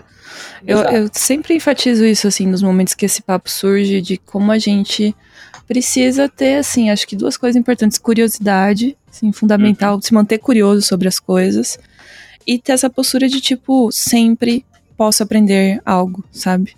Com certeza. Porque senão a gente não, não cresce. Se a gente ficar com essa postura de tipo, não, já estou pronto, né? Já aprendi o que eu tinha para aprender. Tá fazendo o que aqui então, sabe? Tipo, não, não faz Exato, é, sentido. É, assim. Eu acho que essa postura, assim, manter essa postura de curiosidade e de. A, a Leila fala muito disso, né? O, o Felipe também é bem amigo da Letícia, ela fala muito isso, de beginner's mind, né? Sempre Sim. se colocar numa posição de quem tá aprendendo alguma coisa. Isso é bem, bem importante. Porque assim, é, é interessante porque às vezes chega aquele cara que é iniciante, mas ele às vezes tem uma skill que às vezes o cara que tá num, num outro nível ali, ele ainda não tem aquela skill, uhum. ele tá pior naquela skill que, que o cara que tá iniciando, entendeu? Uhum. É, assim, a gente tá com um esquema bem legal até para a gente ter uma métrica, né, de como promover as pessoas e fazer elas crescerem dentro da pulga, dentro da empresa. Uhum. E aí a gente fazer isso de uma forma muito mais consciente, né, e fazer com que o colaborador, né, o, art, o artista, ele ele consiga enxergar para a carreira dele de uma forma muito mais profunda e ele conseguir evoluir muito além da arte dele, né? Dele ser um profissional de fato melhor. E, gente, querendo ou não, você sendo um profissional melhor, você também se torna uma pessoa melhor. é fato. Então, assim, você você precisa ganhar essa maturidade. Então, por exemplo, pô, às vezes o cara, ele tá forte tecnicamente, ele já tem uma, uma experiência, né? E aí você enfrenta uma situação num projeto, de repente uma situação adversa, e, poxa, ele tem um comportamento de iniciante, uhum. sabe? Ele tem um comportamento que, caramba. Não era o que você esperava é, dele, eu, né? Eu não esperava isso de você. Você uhum. já tinha que estar tá entregando mais nisso. Uhum. Então, assim, inclusive, se você quiser subir você Cara, vai precisar entregar mais vezes. Você precisa mexer nisso aí. Uhum. Porque senão sinto muito, entendeu? É Sim. mais ou menos por aí. Com certeza. Essa conversa aqui tá parecendo terapia. Tô pensando várias coisas, assim, sobre o meu próprio trabalho, coisas que eu preciso melhorar, assim. Tô, tô adorando. Já fazer umas anotações aqui. Eu, tipo, gente, realmente, olha, olha isso aí. Já tô me sentindo bem. Tô, tô levando como um elogio massa. Não, super elogio, tô adorando próxima soft skill na nossa lista aqui, vamos de foco em solução? Essa é Essa é difícil, hein? Essa é difícil, hein? É. Porra, mas é, é, tipo, pra mim, o foco em solução é quase uma, um interruptor, né? Porque Sim. um lado é o foco em solução, outro lado é o foco em problema, né? E aí, você, quando você faz o switch Exato. ali, aí Exato. o bagulho caminha, é impressionante. Cara, assim, é, foi muito legal ter tido a experiência de lead, né? Primeiro lá na Puga, porque a gente recebia, né? Os assets para fazer, né, do cliente e tudo mais. E aí, às vezes, né, assim, eu dava o feedback interno, ok, né, o pessoal ali absorvia bem. Uhum. Mas, por exemplo, aconteciam situações, tá? Isso é normal, isso nunca vai deixar de acontecer, né, em algum grau. Mas a gente sempre tenta trabalhar para que isso. Aconteça no menor grau. Exatamente, né? E aí, por exemplo, chegava, por exemplo, um feedback do cliente, né? Uhum. E aí o cliente, ele manda uma imagem, né, um monte de texto escrito na imagem, coisa circulada, ó, aumenta isso, ó, essa cor aqui tá saturada, ó, uhum. esse aqui, taraná, ó, esse negocinho aqui pode ser maior. Aí beleza, chegava de repente no artista, né? E aí o artista muitas vezes né? Ele é engraçado porque assim ele ele entra num, numa contradição muito engraçada porque assim ele meio que entra é, é, o feedback interno ele até absorve bem, mas aí pelo fato de ser o cliente parece que o cliente virou um obstáculo na vida dele. um obstáculo ou, a ser vencido e derrubado, o, o inimigo. É, ou o cliente é um desgraçado, sei lá, um, uhum. um, um, um cara horrível, sabe? Sim, que acontece, às vezes acontece isso. É, não, às vezes até é verdade. Uhum, né? é, às vezes enfim, acontece. É. Só que assim, você, você recebe o feedback e aí o cara ele fica numa resistência de aceitar aquele feedback. Uhum. E cara, às vezes o cara só tá apontando uma coisa que é o desejo dele que o asset esteja de um determinado um, um determinado aspecto para que funcione no jogo dele. Uhum. Se ele viu lá que tem algum ponto que precisa ser melhorado ou consertado, primeiro que, se você não estivesse fazendo aquele feedback, você estaria trabalhando do mesmo jeito, de repente em outro asset. Então, assim, cara, é trabalho do mesmo jeito. né? E aí, muitas vezes a pessoa entra num, num loop horrível de justamente ficar esperneando e esperneando e falando o problema e tentando defender e tentando justificar uhum. do que simplesmente você parar de perder tempo, inclusive alimentar um sentimento horrível dentro de você, de raiva, Sim. ódio, uhum. é, e simplesmente falar, cara, quer saber? O cara quer que eu faça isso aqui? Beleza, eu vou fazer. É, seja, Olha só. E aí, Para muitas vezes ele vai discutir, é. vai falar com o líder, com, com o lead, né, de repente, ou até uhum. mesmo com o time, galera, como é, que vocês, como é que vocês acham que eu posso solucionar isso aqui? Cara, uhum. olha só que maravilhoso. Você já direcionou, sabe? Inclusive, assim, às vezes justamente aquela solução ela vai te ensinar alguma coisa. É, é assim, fazer a é limonada é, esse aí, né? Pegar exatamente, o limão, Exatamente, né? Você realmente pegar a coisa e falar, cara, vou para cima, né? E, poxa, aí, aí é, é, muito engraçado até, porque aí às vezes a pessoa, ela, ela termina o feedback uhum. E aí ela olha e fala assim: caramba, não é que ficou melhor mesmo? Tá vendo? 99% tá vendo? Das, das vezes vai ser assim, né? A 1% você vai. Você vai achar que não ficou melhor, mas o cliente vai e quem tá pagando a festa é ele. Se ele tá feliz, é isso aí, entendeu? Exato.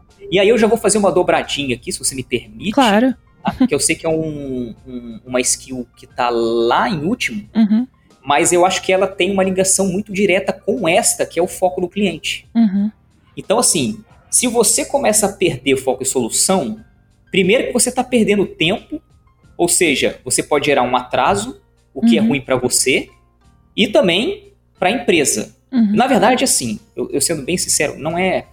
A galera vai, vai achar que eu estou sendo coach ou sei lá, uma coisa meio corporativista, assim. Mas assim, eu falo isso muito até por causa da pulga, tá?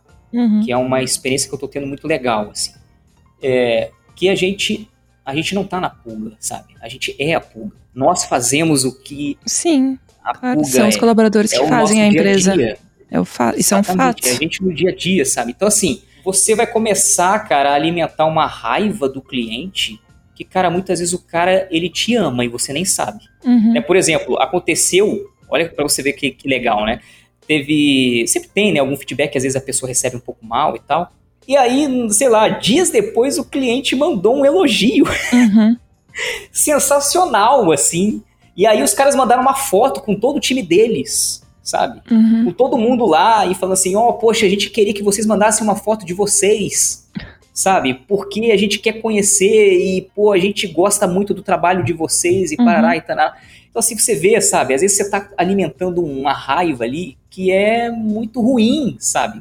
É, então, assim, você perdendo foco em solução, muitas vezes você acaba também perdendo foco no cliente. Uhum. Né? E se você também, muitas vezes você não tem o foco no cliente, no que, que ele deseja de fato, você acaba perdendo foco na solução também. Porque qualquer coisinha que aparecer, você vai ficar vivenciando o problema ao invés de arrumar aquilo. E você, uhum. inclusive, ter uma empatia com o cliente, o que vai te ajudar muito a absorver aquele feedback você fala, cara, o cara só tá querendo que eu faça, que eu mexa nisso aqui. Uhum. Então vou, vou fazer essa parada aqui, vai ficar mais maneiro. Uhum. Então, e a gente vai ver isso muito bons olhos. A gente vai olhar assim, caramba, olha que maturidade que o fulano tem. Com certeza. Deus, eu quero esse cara em todo o time. que eu puder colocar ele, claro, porque ele melhora, melhora o time. Exato. Melhor exato. time, porque ele é aquela pessoa que no meio da reunião vai falar, gente, a gente tá discutindo há meia hora um negócio que não vai a lugar nenhum. Exatamente. Temos esse problema, isso é um fato, todo mundo já entendeu, mas como que a gente resolve? sabe? Vai ser essa pessoa e é essa pessoa que você quer em qualquer time de qualquer coisa que você vai fazer, porque basicamente nossas profissões são solução de problema, né? É, é isso. Eu vejo muito tudo que eu faço na Revo, no, na Utopia, na Miralumo, como, tipo, antecipação de problema e solução de problema, assim. É, isso, né, você eu sei que é a pessoa que resolve os pepinos. Né? Joga o BO que a gente mata no peito aqui a gente resolve essa parada, entendeu? É porque eu adoro. Eu gostava muito quando eu era criança de charadas, assim, sabe? Quebra-cabeça e coisas desse tipo. Uhum. Então, me dê uma coisa para eu pensar a respeito dela e dar umas quatro soluções diferentes que eu vou ficar feliz. É isso. Por sim, isso que eu acho que eu não gostava tanto de matemática e física quando era mais nova também, porque, tipo, legal. Legal a parte de talvez você tem cinco maneiras diferentes de resolver uma equação, sabe? Mas geralmente você tem uma resposta só que tá certa. E aí eu uhum. ficava meio chateada com isso, porque eu gostava de ter alternativas diferentes para as coisas. Exato, exato. É, ó. E aí eu acho que eu gosto, gosto dessa parte, essa parte de foco em solução, acho que realmente foi uma coisa que mudou, assim, minha experiência de trabalho como um todo de parar de ficar tipo, ah, meu Deus, um problema. E não, agora, é, que eu e faço? até fazendo um tipo, Gente, já sei qual é o problema. Vamos, vamos, vamos aí, vamos resolver isso aí. É isso aí, velho. Essa é a postura, né? Porque uhum. assim, é até fazendo um contraponto, assim, né? Porque eu, eu tô falando, parece que tudo é, marav é maravilha, né? Assim, é, eu tô num campo florido, os problemas vêm e eu vejo o sol e abraço. Né? Então, assim. Gente, tem estresse, óbvio que claro tem. Claro que tem. Porra, a gente caramba, é super estressado, a gente parece zen aqui, mas eu é... e o é. Hudson ali, se botar no, medidor de estresse, acho que o cardiologista vai ficar assustado ali. Pois é, porque você fica, porra, veio feedback, caramba, tem tempo X, caramba, galera, e aí, e aí, sabe? Então, assim, vamos, ó, vamos por aqui. É, tem aquilo assim, pô, esse feedback podia não ter vindo, caramba, uhum. pô, a documentação não especificava muito bem isso aqui e tá. tal. Então, assim, rola aquela parada assim, porra. Aquele e-mail que você já sabe que é BO só pelo título, assim, você Exato. fala, que merda. É, então, às vezes até mesmo o, o, cliente mesmo, você fala, cara, pô, o cara podia ter aliviado essa aí, né, Sim. porra. Mas é aquele lance, assim, é você tentar ainda assim procurar né, o, o bom sentimento na questão. É, com certeza, porque é o que eu disse, a gente é estressar, mas poderia ser muito pior. Exato. Pelo menos a gente ainda consegue trabalhar. Eu acho que isso eu sempre fico tipo, pensando assim, ah, beleza, tenho vários problemas, claro, igual a todo mundo. Tem várias questões que poderia resolver de forma melhor, sim, igual a todo mundo. Mas ainda não chegou num ponto paralisante, porque acho sim. que isso que é o, a treta, assim, sabe? De tipo, você não conseguir trabalhar por causa de coisas desse tipo, sabe? E aí, aí o bicho pega, né? Aí Exatamente. Pega. E nesse ponto não estamos. Então, falando com propriedade aqui, de que sim, é estressante, mas tem saídas saudáveis para o negócio continuar Sempre fluindo, né? Para não, não parar de funcionar. Chegamos, talvez, na nossa última soft skill, que acho que já foi pincelada em outro momento. Em todos os momentos a gente já falou um pouco disso, mas seria sim, o que? O trabalho em sim. equipe, né? É, esse aí é um ponto importantíssimo, né? Que ele tá, querendo ou não, ligado a uma, a uma outra skill, que até estava na lista aqui, mas a gente também falou dela, uhum. que é a absorção de feedback, né? Então, uhum. Então, por exemplo, até dar uma realidade da pulga, né? Lá a gente tem um esquema de peer review, que um artista faz feedback do outro, claro que isso tem, digamos assim, um certo controle, uhum. né? Porque tem gente que às vezes é muito iniciante, ou tá cru, ou às vezes está nova no projeto, né, e aí a gente toma um, um, cuidado com isso. Mas o peer review, querendo ou não, ele é um, um ótimo sistema para desenvolver as pessoas, não só no aspecto técnico, mas no aspecto comportamental. Com certeza. Então, você, inclusive, ter consciência do seu nível de experiência. Uhum. Né, eu, eu tô adiantando algumas conversas que eu tenho que ter com o pessoal lá. aqui através Tem problema, já faz uma anotação ali, já bota no seu planner, na sua agenda. É, mas eu, Manda o um podcast é, pra galera, depois cancela a reunião, fala, gente, ouve aqui, tá pronto, tá ótimo. Dando um spoiler aqui já, de algumas coisas que a gente vai conversar, mas enfim. Você você ter consciência do nível que você tá, né, do seu nível de experiência, você tem que ter a noção de como é que você vai se portar, principalmente se você tiver pessoas que são menos experientes que você né, na equipe. Uhum. Então você tem que saber se portar porque você, querendo ou não, é referência, você é exemplo e, os, e você está influenciando o desenvolvimento dessas pessoas. É muito importante que você tenha consciência de que o seu desenvolvimento, tudo bem, você é o piloto, você tem que ter iniciativa, mas você tem que entender que as pessoas à sua volta, elas influenciam no seu desenvolvimento, assim como você influencia as das outras. então, assim, você ter uma consciência de trabalho em equipe, onde muitas vezes você sabe que você tem que se portar de uma forma diferente, dependendo do seu nível de experiência, ou simplesmente você ter a famosa empatia, que é outro skill que está ligado aí a isso, uhum. né? E você se colocar no lugar dos outros, muitas vezes até mesmo o seu lead, ou o GP, ou alguém que venha cobrar alguma coisa, ou o próprio cliente, é, é, você tem que ter a capacidade de se colocar no lugar daquela pessoa, né? Ou então, por exemplo, é, alguém acabou assumindo um asset ali para te ajudar, ou parte do seu asset ali para te ajudar, né? E aí, só que aí aconteceu alguma outra adversidade que aquela pessoa acabou atrasando dela também, em função disso. Ela estava adiantada, mas aí aconteceu alguma coisa que, uhum. né? Poxa, você deveria ter, sabe, a noção de olhar ali, pô, calma aí, fulano. É, pô, você pegou aquela parada para me ajudar? Não, calma aí, não vou te deixar na, uhum. na, na, fogueira, não. Não, vamos, tamo junto? É, o lance do tamo junto, é isso que eu trabalho em equipe, né? Tamo junto. Assim, para o bem ou para o mal, tamo junto. Exatamente, né? né? Então, assim, pô, tipo, às vezes você. Tem muito trabalho para fazer, vamos dividir, né? Que seria para o mal. Recebemos um feedback maravilhoso de um cliente, fizemos um trabalho, entregamos um trabalho que deu muito certo. Para o bem, sabe? Tipo, é isso. Exatamente, exatamente. É assim, é, né, o seu lead ou, ou, ou, o GP veio cobrar alguma coisa em relação a prazo, alguma coisa assim, e, e nunca. E, e, o pessoal trabalha bem, cara. Assim, se o GP um dia chegar de uma forma autoritária, dizendo que você tem que entregar e não sei o que, parará, cara, isso tá errado, uhum. entendeu? Mas muitas vezes a pessoa vai chegar, vai falar do tempo, vai falar do cliente, vai falar algo assim, cara, e ela só está te reportando a realidade, é só isso. Ela uhum. só está te mostrando o panorama em que você, o que nós estamos nos encontrando. Uhum. E você tem que ter a capacidade, né, de entender o lado daquela pessoa. Cara, ela precisa trazer aquela informação, ela não está querendo ferrar a sua vida. Uhum. Então, trabalho de equipe não vai só de artista para artista, sabe? Vai de artista para o GP, para o produtor, né? Uhum. Até lá chegar no CEO, a galera do RH, e tá Com todo certeza. mundo junto, cara. Tá todo Com mundo. certeza. É, então, assim, tudo bem que a comunidade de 3D, ainda bem, né, é muito generosa nesse aspecto. Eu acho essa... bastante. Isso tem bastante diferença. Desculpa, pessoal é... do 2D que se sentiu ofendido, mas a galera de 3D é mais unida. É mais unida, é a galera generosa, mais próxima. A comunidade é. é generosa demais, né? Então, assim, o legal é isso, que a gente tem essa vantagem uhum. de a galera não esconder a rapadura, uhum. sabe? Então, assim. É, o pessoal entrega o ouro pô, mesmo, não tem medo de falar é, como faz as coisas, não. Exatamente. Então, assim, cara, faz assim, faz assado que é melhor. Ó, como é que você resolveu essa parada aí? Uhum. Cara, foi assim, assim, assado. Cara, ó, tô vendo que você tá aí se ferrando aí. Claro que ninguém vai falar, vai falar assim, né? Assim, ó, um cara, tem um, um, jeito aqui que de repente você pode curtir e fazer mais rápido isso daí. Tá vendo como é que a, a forma também de se comunicar uhum. é muito importante? Sim. É, é, tá vendo? Tô dando vários exemplos aqui, inclusive são, são, são exemplos de outras skills, né? Uhum. Você tem que saber chegar na pessoa, né? Saber se comunicar com ela. E assim, isso tudo é trabalho em equipe, gente. Tudo isso é trabalho em equipe. Cara, se você chegar com o ego inflado achando que é o, o, o sinistrão, uhum. né? E que ninguém tem a capacidade ou nível para falar disso, cara, porque a arte ela é tão subjetiva e ela é tão vasta, ela tem Eu tenho muito preguiça de artista assim, cara, sério. É, você precisa desenvolver que, cara, tem pontos que muitas vezes aquela pessoa inexperiente, ela é mais experiente que você em determinado aspecto, e ela tem às vezes muitas vezes uma percepção melhor do que você em determinado aspecto, e essa troca, gente, é muito importante, sabe? Uhum. Você tem que estar é, realmente o coração e a mente aberta sempre, né, para desenvolver isso. Uhum. Então, assim, até meio que englobar aí todas as skills, uhum.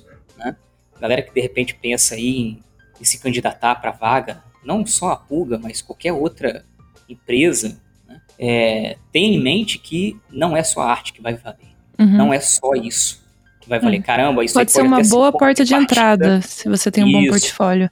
Mas É, o que vai vai você ali- permanecer, né? O que vai fazer você permanecer. Isso. Até Não porque é tá isso. sendo bem, bem claro em relação ao portfólio, tá? Uma dica aí pra galera. Que muitas vezes a gente olha portfólio e a gente vê vários defeitos. A gente vê, caramba, ó, o, o fulano ainda tá meio cru nisso daqui. Ó, tem essa outra, outra parada aqui que de repente ele não tá ainda muito maduro nisso. Uhum. Né? Mas assim, a gente sabe que com uma troca com o time e ele tendo uma orientação do lead, né? Ou até, e até mesmo o cliente, hein? O cliente, o cliente está tá te ajudando. Uhum. Porque às vezes o cliente lá do outro lado é uma equipe de arte que está recebendo o asset. Uhum. Então os caras sabem o que eles estão falando também, não é nenhum ignorante, não. Então, né, você vai ter, digamos, um up nos assets que você vai entregar, porque você está, de alguma forma, trocando ou sendo direcionado. Uhum. Então, assim, gente, óbvio, quanto melhor artista você for, Óbvio que isso é melhor, né? Mas você tem que ser também uma boa pessoa. é, é, é tenham isso. muito isso em mente, né? Por exemplo, eu vejo, eu já, eu já tive relatos de pessoas que são líderes em, em outras empresas. Uhum. Inclusive, e... é bem importante você falar isso, porque grande parte da podridão da indústria vem de pessoas ruins da indústria de games, especificamente, que a gente sabe aí várias Sim. histórias muito tensas, né? Então, acho que é muito importante você estar falando isso. É, exato. Assim, a galera se conhece, a galera se fala, né? Então, Sim. Então, assim, é, eu tava conversando, né? Mas assim, esse, esse caso especificamente era até uma empresa que era mais voltada para cinema, os caras estavam produzindo lance de um filme mesmo. E, cara, é, tinha uma série de modelos, que eram tudo mais ou menos a mesma coisa, mas existia uma variação. Uhum. Só que todos aqueles modelos iam receber modificador de suavização. Eles, iam, eles iam ser subdivididos e, obviamente, é, né, ter um aspecto ali mais suave no, no seu visual, né, na superfície. Uhum. Tinha alguns artistas que, inclusive, foram contratados como sênior, e eles estavam trabalhando nesse projeto, e aí foi dado o seguinte feedback: olha, vocês têm que colocar algumas arestas, alguns loops, que estejam próximo daqueles ali que estão, de repente, perto de uma quina ou um vinco, porque quando suavizar, aquilo ali precisa tensionar na malha e garantir aquela forma, garantir né, essa quina ou esse vinco ou algo assim. Uhum. Ou até mesmo a forma no geral. Uhum. E aí, como é uma questão que envolve topologia, né, uhum. Os indivíduos simplesmente, não, eu não, não, não faço isso. E eu não vou fazer porque eu sou um artista. O modelador falou que não ia mexer na topologia? Exatamente. É, esse modelador. Exatamente, exatamente. Mas é. Eu sou um artista, eu sou um escultor e eu não tenho que me preocupar com isso. Eu faço a forma e alguém aí é que resolva isso daí. Cara. O quê? É, é. Primeiro que assim, Meu ele tá Deus. falando uma grande besteira, né, relacionada a uma parte técnica mesmo. Sim. Mas o pior de tudo nem é isso. É a forma como ele se portou diante uhum. da situação. É, ou seja, você simplesmente é alguém que está em algum lugar. Você não quer o bem, inclusive, daquele lugar. Você está dando, você está simplesmente pensando no seu interesse. Uhum. E você, inclusive, está pouco se lixando para quem está à sua volta. Com inclusive certeza. O cliente. Porque essa é uma postura de tipo assim: meu trabalho é o meu trabalho. Se ele não serve para o que você precisa, o problema Exato. não é meu. E é assim, cara. É assim. Eu, eu, eu, acho interessante porque, assim, é, um, é, um, é, uma, é uma falta de amor, inclusive, com o próprio trabalho. Porque se ele não tá enxergando aquilo Gente. que tá sendo péssimo para ele, uhum. entendeu? É uma pessoa que, inclusive, trata o seu próprio trabalho de uma forma muito ruim e não tem consciência disso. Então, assim, existem vários aspectos comportamentais aí que me levariam a não contratar. Jamais. Mas nesse caso aí, acho que a vida ensina, viu? Uma ah, hora alguém vai levar uma invertida, vai, é... vai ser difícil, viu? Mas vai, a vida ensina, acho que a vida ensina. Pois Eu é. acho que cada vez mais, na verdade, essas questões comportamentais, assim, não nem tanto de trabalho, assim, mas de socialização e tal. Porque quando eu puxei o assunto da, da, da empresa, das empresas de games que a gente sabe que estão tendo problemas, uhum. é muito sobre é, abuso, não necessariamente envolvendo questões Sim. sexuais, mas é, assédio moral, às vezes, de chefes uhum. que querem se crescer pra cima, né, de, de júniors e coisas desse tipo e tal. Então tem bastante a ver com isso, sabe? De você não se colocar nesse lugar de tipo, você faz o que eu mando sabe? Exato, Mas de tipo, exato. como é que a gente pode evoluir melhor enquanto artista, enquanto pessoa, e podemos ser amigos e ter um ambiente mais saudável de trabalho, né? E eu acho que é bem nessa pegada. E as pessoas estão mais ligadas nisso, né? Porque tem mais oportunidade, tem mais empresas, as pessoas vão tendo experiências diferentes e vão tendo mais parâmetro para saber o que, que, é saudável e o que, que, é aceitável e o que não é saudável e o que não é aceitável, né? Então a galera vai aprendendo também. Querendo ou não, assim, esse é um aspecto também que é interessante pontuar, que assim, querendo ou não, é o efeito rebote também. Uhum. De empresas que realmente se aproveitavam das pessoas, montavam cavalo uhum. mesmo. Sim. É, e aí as pessoas hoje elas são muito escaldadas do tipo assim, pô, se a empresa me pediu para fazer uma hora extra, quer dizer então que, pô, esse lugar não presta. Uhum. E não é não isso, é gente. Isso, não é isso. É, às vezes é uma adversidade que aconteceu e a gente precisa resolver. Uhum. Né? Então, assim, existe o lado, obviamente, né, do artista ali, do colaborador, e existe o lado da empresa também. E você, de certa forma, tem que ter essa empatia com a empresa. Né? Agora, é claro, é uma relação bilateral. Se um dos dois está falhando, é óbvio que você vai também reagir diante disso, tá? Eu não estou aqui defendendo empresas, assim, no geral, não.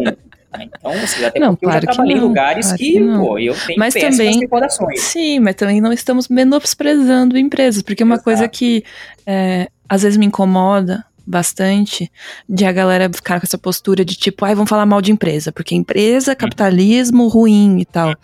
Mas, gente, tem empresas e empresas. E querendo ou não, tudo que você for fazer na sua vida que você quer que tenha, sei lá, um, um impacto maior, você vai Uhum. precisar de um CNPJ. Vai chegar o seu Sim. momento de ser uma empresa, entendeu? E quando você for uma empresa, você vai entender que as empresas não são coisas do mal.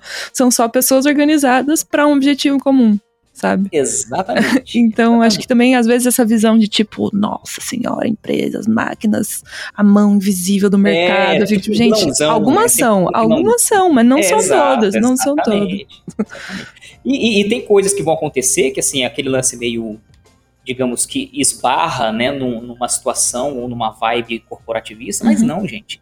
Aquilo muitas vezes é normal e às vezes até mesmo necessário. É, Porque claro. é uma organização. Precisa assim, ser organizado, vezes- senão vira uma zona, Exato. ninguém sabe mais nada, o que que faz, qual é a função, a fato, quem existe responde. uma hierarquia mesmo, gente. Porque sem Sim. hierarquia também o negócio não vai funcionar. Uhum. Entendeu? Imagina todo mundo podendo dar pitaco em tudo e, e, resolver. E, e dizer, não, vamos fazer assim. Não, Não vamos dá. fazer assim. Alguém vai ter Entendeu? que dar a palavra final, né? Exatamente. Alguém precisa direcionar, alguém precisa. Então, assim, abram a mente e abram o coração. Extremamente importante. Agora que você puxou esse Abra uma Mente, Abre um Coração, eu acho que é um momento excelente pra gente entrar na nossa brincadeira final do podcast, porque é super Olha. mente aberta e algumas partes, às vezes, coração também. Então, Agora eu fiquei com medo. Felipe, você está agora no de frente com a Gabi. Eu vou fazer Ah. perguntas, bate-bola, jogo rápido, e você me responde rapidamente as perguntas que eu vou fazer rapidamente. Beleza? Ok. Uma cor. Preto. Que dark. Um software. Ahn, uau, hein? Eu vou ser esperto, né? Photoshop. um trava-língua. Caramba. Subsurface Scattering Fast Skin Material. Esse foi inusitado. Eu perguntei pro Miguel no podcast dele, ele respondeu todos, não consigo falar nada sem, sem me embolar. Ah, artista que é referência pra você. Hum, nossa, agora. ah, Só pode um? Pode três. Inventei essa Três? regra agora. Tá bom. É, eu juro que não é por uma questão de eu ter uma relação muito próxima e. A gente sabe amor. que é. Mas Letícia Guilherme, com certeza, tá na minha lista. Inclusive, é uma pessoa que tem um leque, uma capacidade incrível, né, de, de é adaptar sua arte. É, ela, tem, ela tem uma flexibilidade tanto do cartoon quanto do realista, apesar dela né, ter o foco dela hoje, e a, a galera só conhece mais esse lado mais Disney, né? Uhum. e cartoon, mas é uma pessoa que inclusive estudou muito ali a parte do realismo, pude acompanhar de perto, né? É, então, assim, fora justamente até os aspectos comportamentais, né? Que é uma profissional que, caramba. Um anjo na Terra, aquela mulher, sinceramente. E, obviamente, eu não posso deixar de, de falar do meu queridíssimo irmão, brother do coração, Rafa Souza, que além de ser um artista incrível, né? É, e me impressiona muito a capacidade não só de arte, na parte mais lúdica e de fundamento, mas a capacidade técnica dele, né? É alguém que consegue juntar essas duas coisas de uma forma incrível. E isso é uma coisa que eu admiro muito, porque normalmente as pessoas elas têm uma arte, um resultado muito legal, Uhum. Mas para chegar naquele resultado, muitas vezes ela escolhe um, um caminho que não é errado, né? Mas às vezes é um caminho que não é o mais eficaz ou eficiente, não é o, digamos assim, uma forma mais confortável, né? Uhum. E o Rafa ele consegue unir tudo isso, né? Ele consegue descobrir uma solução que, caramba, é incrível. É impressionante. E o Rafa consegue extrair isso das outras pessoas. Isso aí, Exato. ó. Ô, meu, um gênio também. Pois aí, vamos lá. Eu vou. Terceiro. Pegar alguém do 2D. Pra não Eu- ser muito bairrista. Não, é, e é, um- querendo ou não, é um negócio que eu me amarro também. É, vamos lá. Vou pegar aí. Bob Shield é um cara que eu curto muito. Só pegou só o alto nível ali, é isso. E... Quando você não tá trabalhando, você tá? Hoje eu estou com os meus filhos, com certeza. Ah. Se você não fosse artista, você seria? Ninguém vai entender isso, cara. Mas eu acho que eu seria lutador. Justo. Poder viver. O Gus, quando eu perguntei pra ele, respondeu: cantor de funk. Olha! Gus ia ser funkeiro. Poder viver de arte é. Ah, é incrível. Incrível. Maravilhoso. Assim, por mais que tenha trabalho a trabalho, Uhum. e eu gosto, inclusive, até de ter essa consciência, mas é, é o que eu sempre quis, né? É um sonho. mesmo.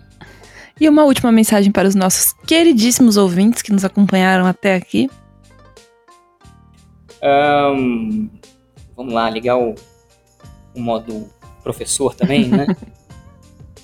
Eu diria que, assim, pra gente fechar, inclusive, com um assunto né, que tem muito a ver né, com que a gente, né, todos os aspectos que a gente conversou aqui, ahn, é você ter amor mesmo pelo que faz e nas suas ações no dia a dia, porque é isso que faz a diferença. A gente fica, às vezes, planejando coisas mirabolantes para chegar num determinado resultado, mas na verdade é aquele monte de coisa pequenininha que você está fazendo no dia a dia, de como você está respondendo alguém, de como você está, de repente, é, lidando com um problema, né? Ou ahn, encarando mesmo a parte mais braçal da sua arte, né? Enquanto você está ali fazendo.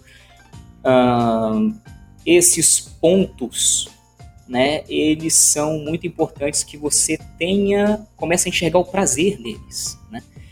Ah, tudo bem que tem coisa que vai ser chato, não tô querendo aqui colocar, ah, não, veja só flores, né?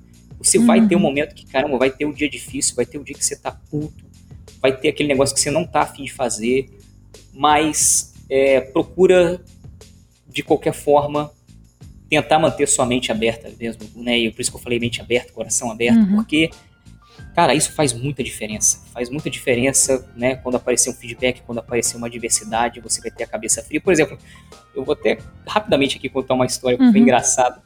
Que eu tava com a minha esposa no carro, a gente tava dando carona pra uma amiga dela, e aí é, tava chovendo, e aí um cara foi virar o carro, né? Ele foi virar o carro, tinha um cara de bicicleta passando, acho que os dois estavam meio que, né, afobados por causa da chuva e tal.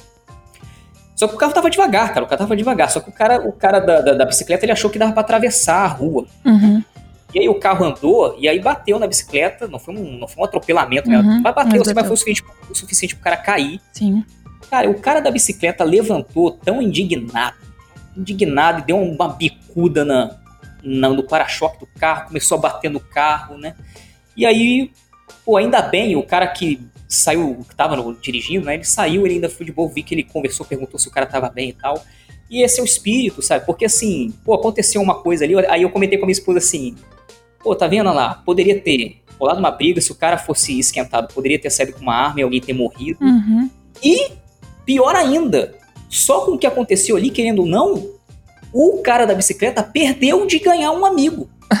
Porque, pô, o cara, o cara saiu, perguntou se ele tava bem, pô, ele poderia ter muito bem, pô, cara, eu, eu vi que foi sem querer, eu vi que a situação foi. Uhum. que deu Às, às vezes no sabe? trânsito acontece isso, né? Exato, sabe? O cara errou, cara. O cara Uhum. simplesmente errou, sabe? Sim, e, o- e E o cara aí- da bicicleta não se machucou gravemente, então já é outra Exato, situação, né? Exato, exato. Aí eu falei, pô, e o cara eu perdi a oportunidade, inclusive, de ter um amigo, sabe? De pô, ter- começar a ter uma amizade ali de repente, né? Uhum. Aí, beleza, né? Aí a gente foi embora, né? Eu deixei lá a amiga dela e tal. Aí, é, outro dia, minha esposa veio assim, pô, a, né, a minha amiga Uhum. simplesmente olhou pra mim e falou assim: Puxa, seu marido é consciente, né? Caramba, ele, ele considerou uma amizade com o cara, sabe? Cara, Foi longe, lá, né? velho. Foi longe. É, pra eu maioria das pessoas parece uma ideia meio impossível, assim, eu entendo. Exato. E aí, assim, eu, sei lá, cara, eu entrei numa de que, sei lá, eu acho que depois que eu comecei a perder cabelo, comecei a ficar velho, né? eu olhei assim, e eu era uma pessoa que defendia muito as minhas ideias, sabe? Muito a minha Uhum. opinião. É aquele cara que ficava discutindo no Facebook, Uhum. né? E ficava lá, e comentário atrás de comentário. E, cara, hoje eu não faço mais nada disso, ainda bem. É, não- eu sei que a história pareceu até que eu tava jogando confete em mim, mas assim, é, é mais pra mostrar mesmo que, assim, galera, Tem forma acho diferente que de encarar vale, situações diferentes, né? vale muito a pena você. Cara, quantas pessoas que assim que me hatearam Uhum. né, quando eu na, fazendo um movimento na internet e eu fui lá e abracei a pessoa ao invés de devolver a porrada que ela tava querendo Uhum. me dar. E eu acabei ganhando pessoas incríveis mesmo. São- Eram pessoas legais, eram pessoas muito positivas em vários aspectos. E eu ganhei, sabe, essas pessoas na minha vida. Então, é, é dessa forma que eu penso. Assim, quando eu comecei a, a ver o resultado disso, eu comecei a alimentar mais. Então, essa dica aí que eu daria Uhum. pra galera. Galera, abre a mente e o coração aí que vale a pena. É, eu acho também. Acho que não tem muito menos coisas que você pode perder tendo o coração aberto do que ganhar. Então, olha que mensagem bonita de final de podcast que o Hudson deixou aqui pra gente. Coisa linda, viu? Obrigada, Hudson, mais uma vez. Acho que é sua terceira ou quarta sala 1604 aí nos 200 e muitos episódios que a gente já fez. então, obrigada mais uma vez pela sua participação e sempre que quiser, portas da sala abertas pra você. Não, eu que agradeço a oportunidade, agradeço né, a Revolution, agradeço você aí pelo, pelo papo que foi, pô, inclusive, muito prazeroso, né? Você é uma pessoa Ah, muito confortável, né? Foi super legal mesmo, foi muito prazeroso. E agradecer até mesmo a Pulga por ter me dado a oportunidade de estar aqui com vocês, de representar né, a Pulga em relação a esse assunto. Então, agradeço demais a oportunidade, né? E principalmente ao meu time, porque graças a eles é que né, eu tenho a oportunidade de trabalhar essas questões todo dia e eu espero estar me autodesenvolvendo também. E, obviamente, né, eles estão de fato me desenvolvendo também. Então, agradeço a todo mundo aí e beijo pra todo mundo. então é isso, gente. Um beijo e até o próximo episódio do nosso queridíssimo podcast. Tchau, tchau. Valeu!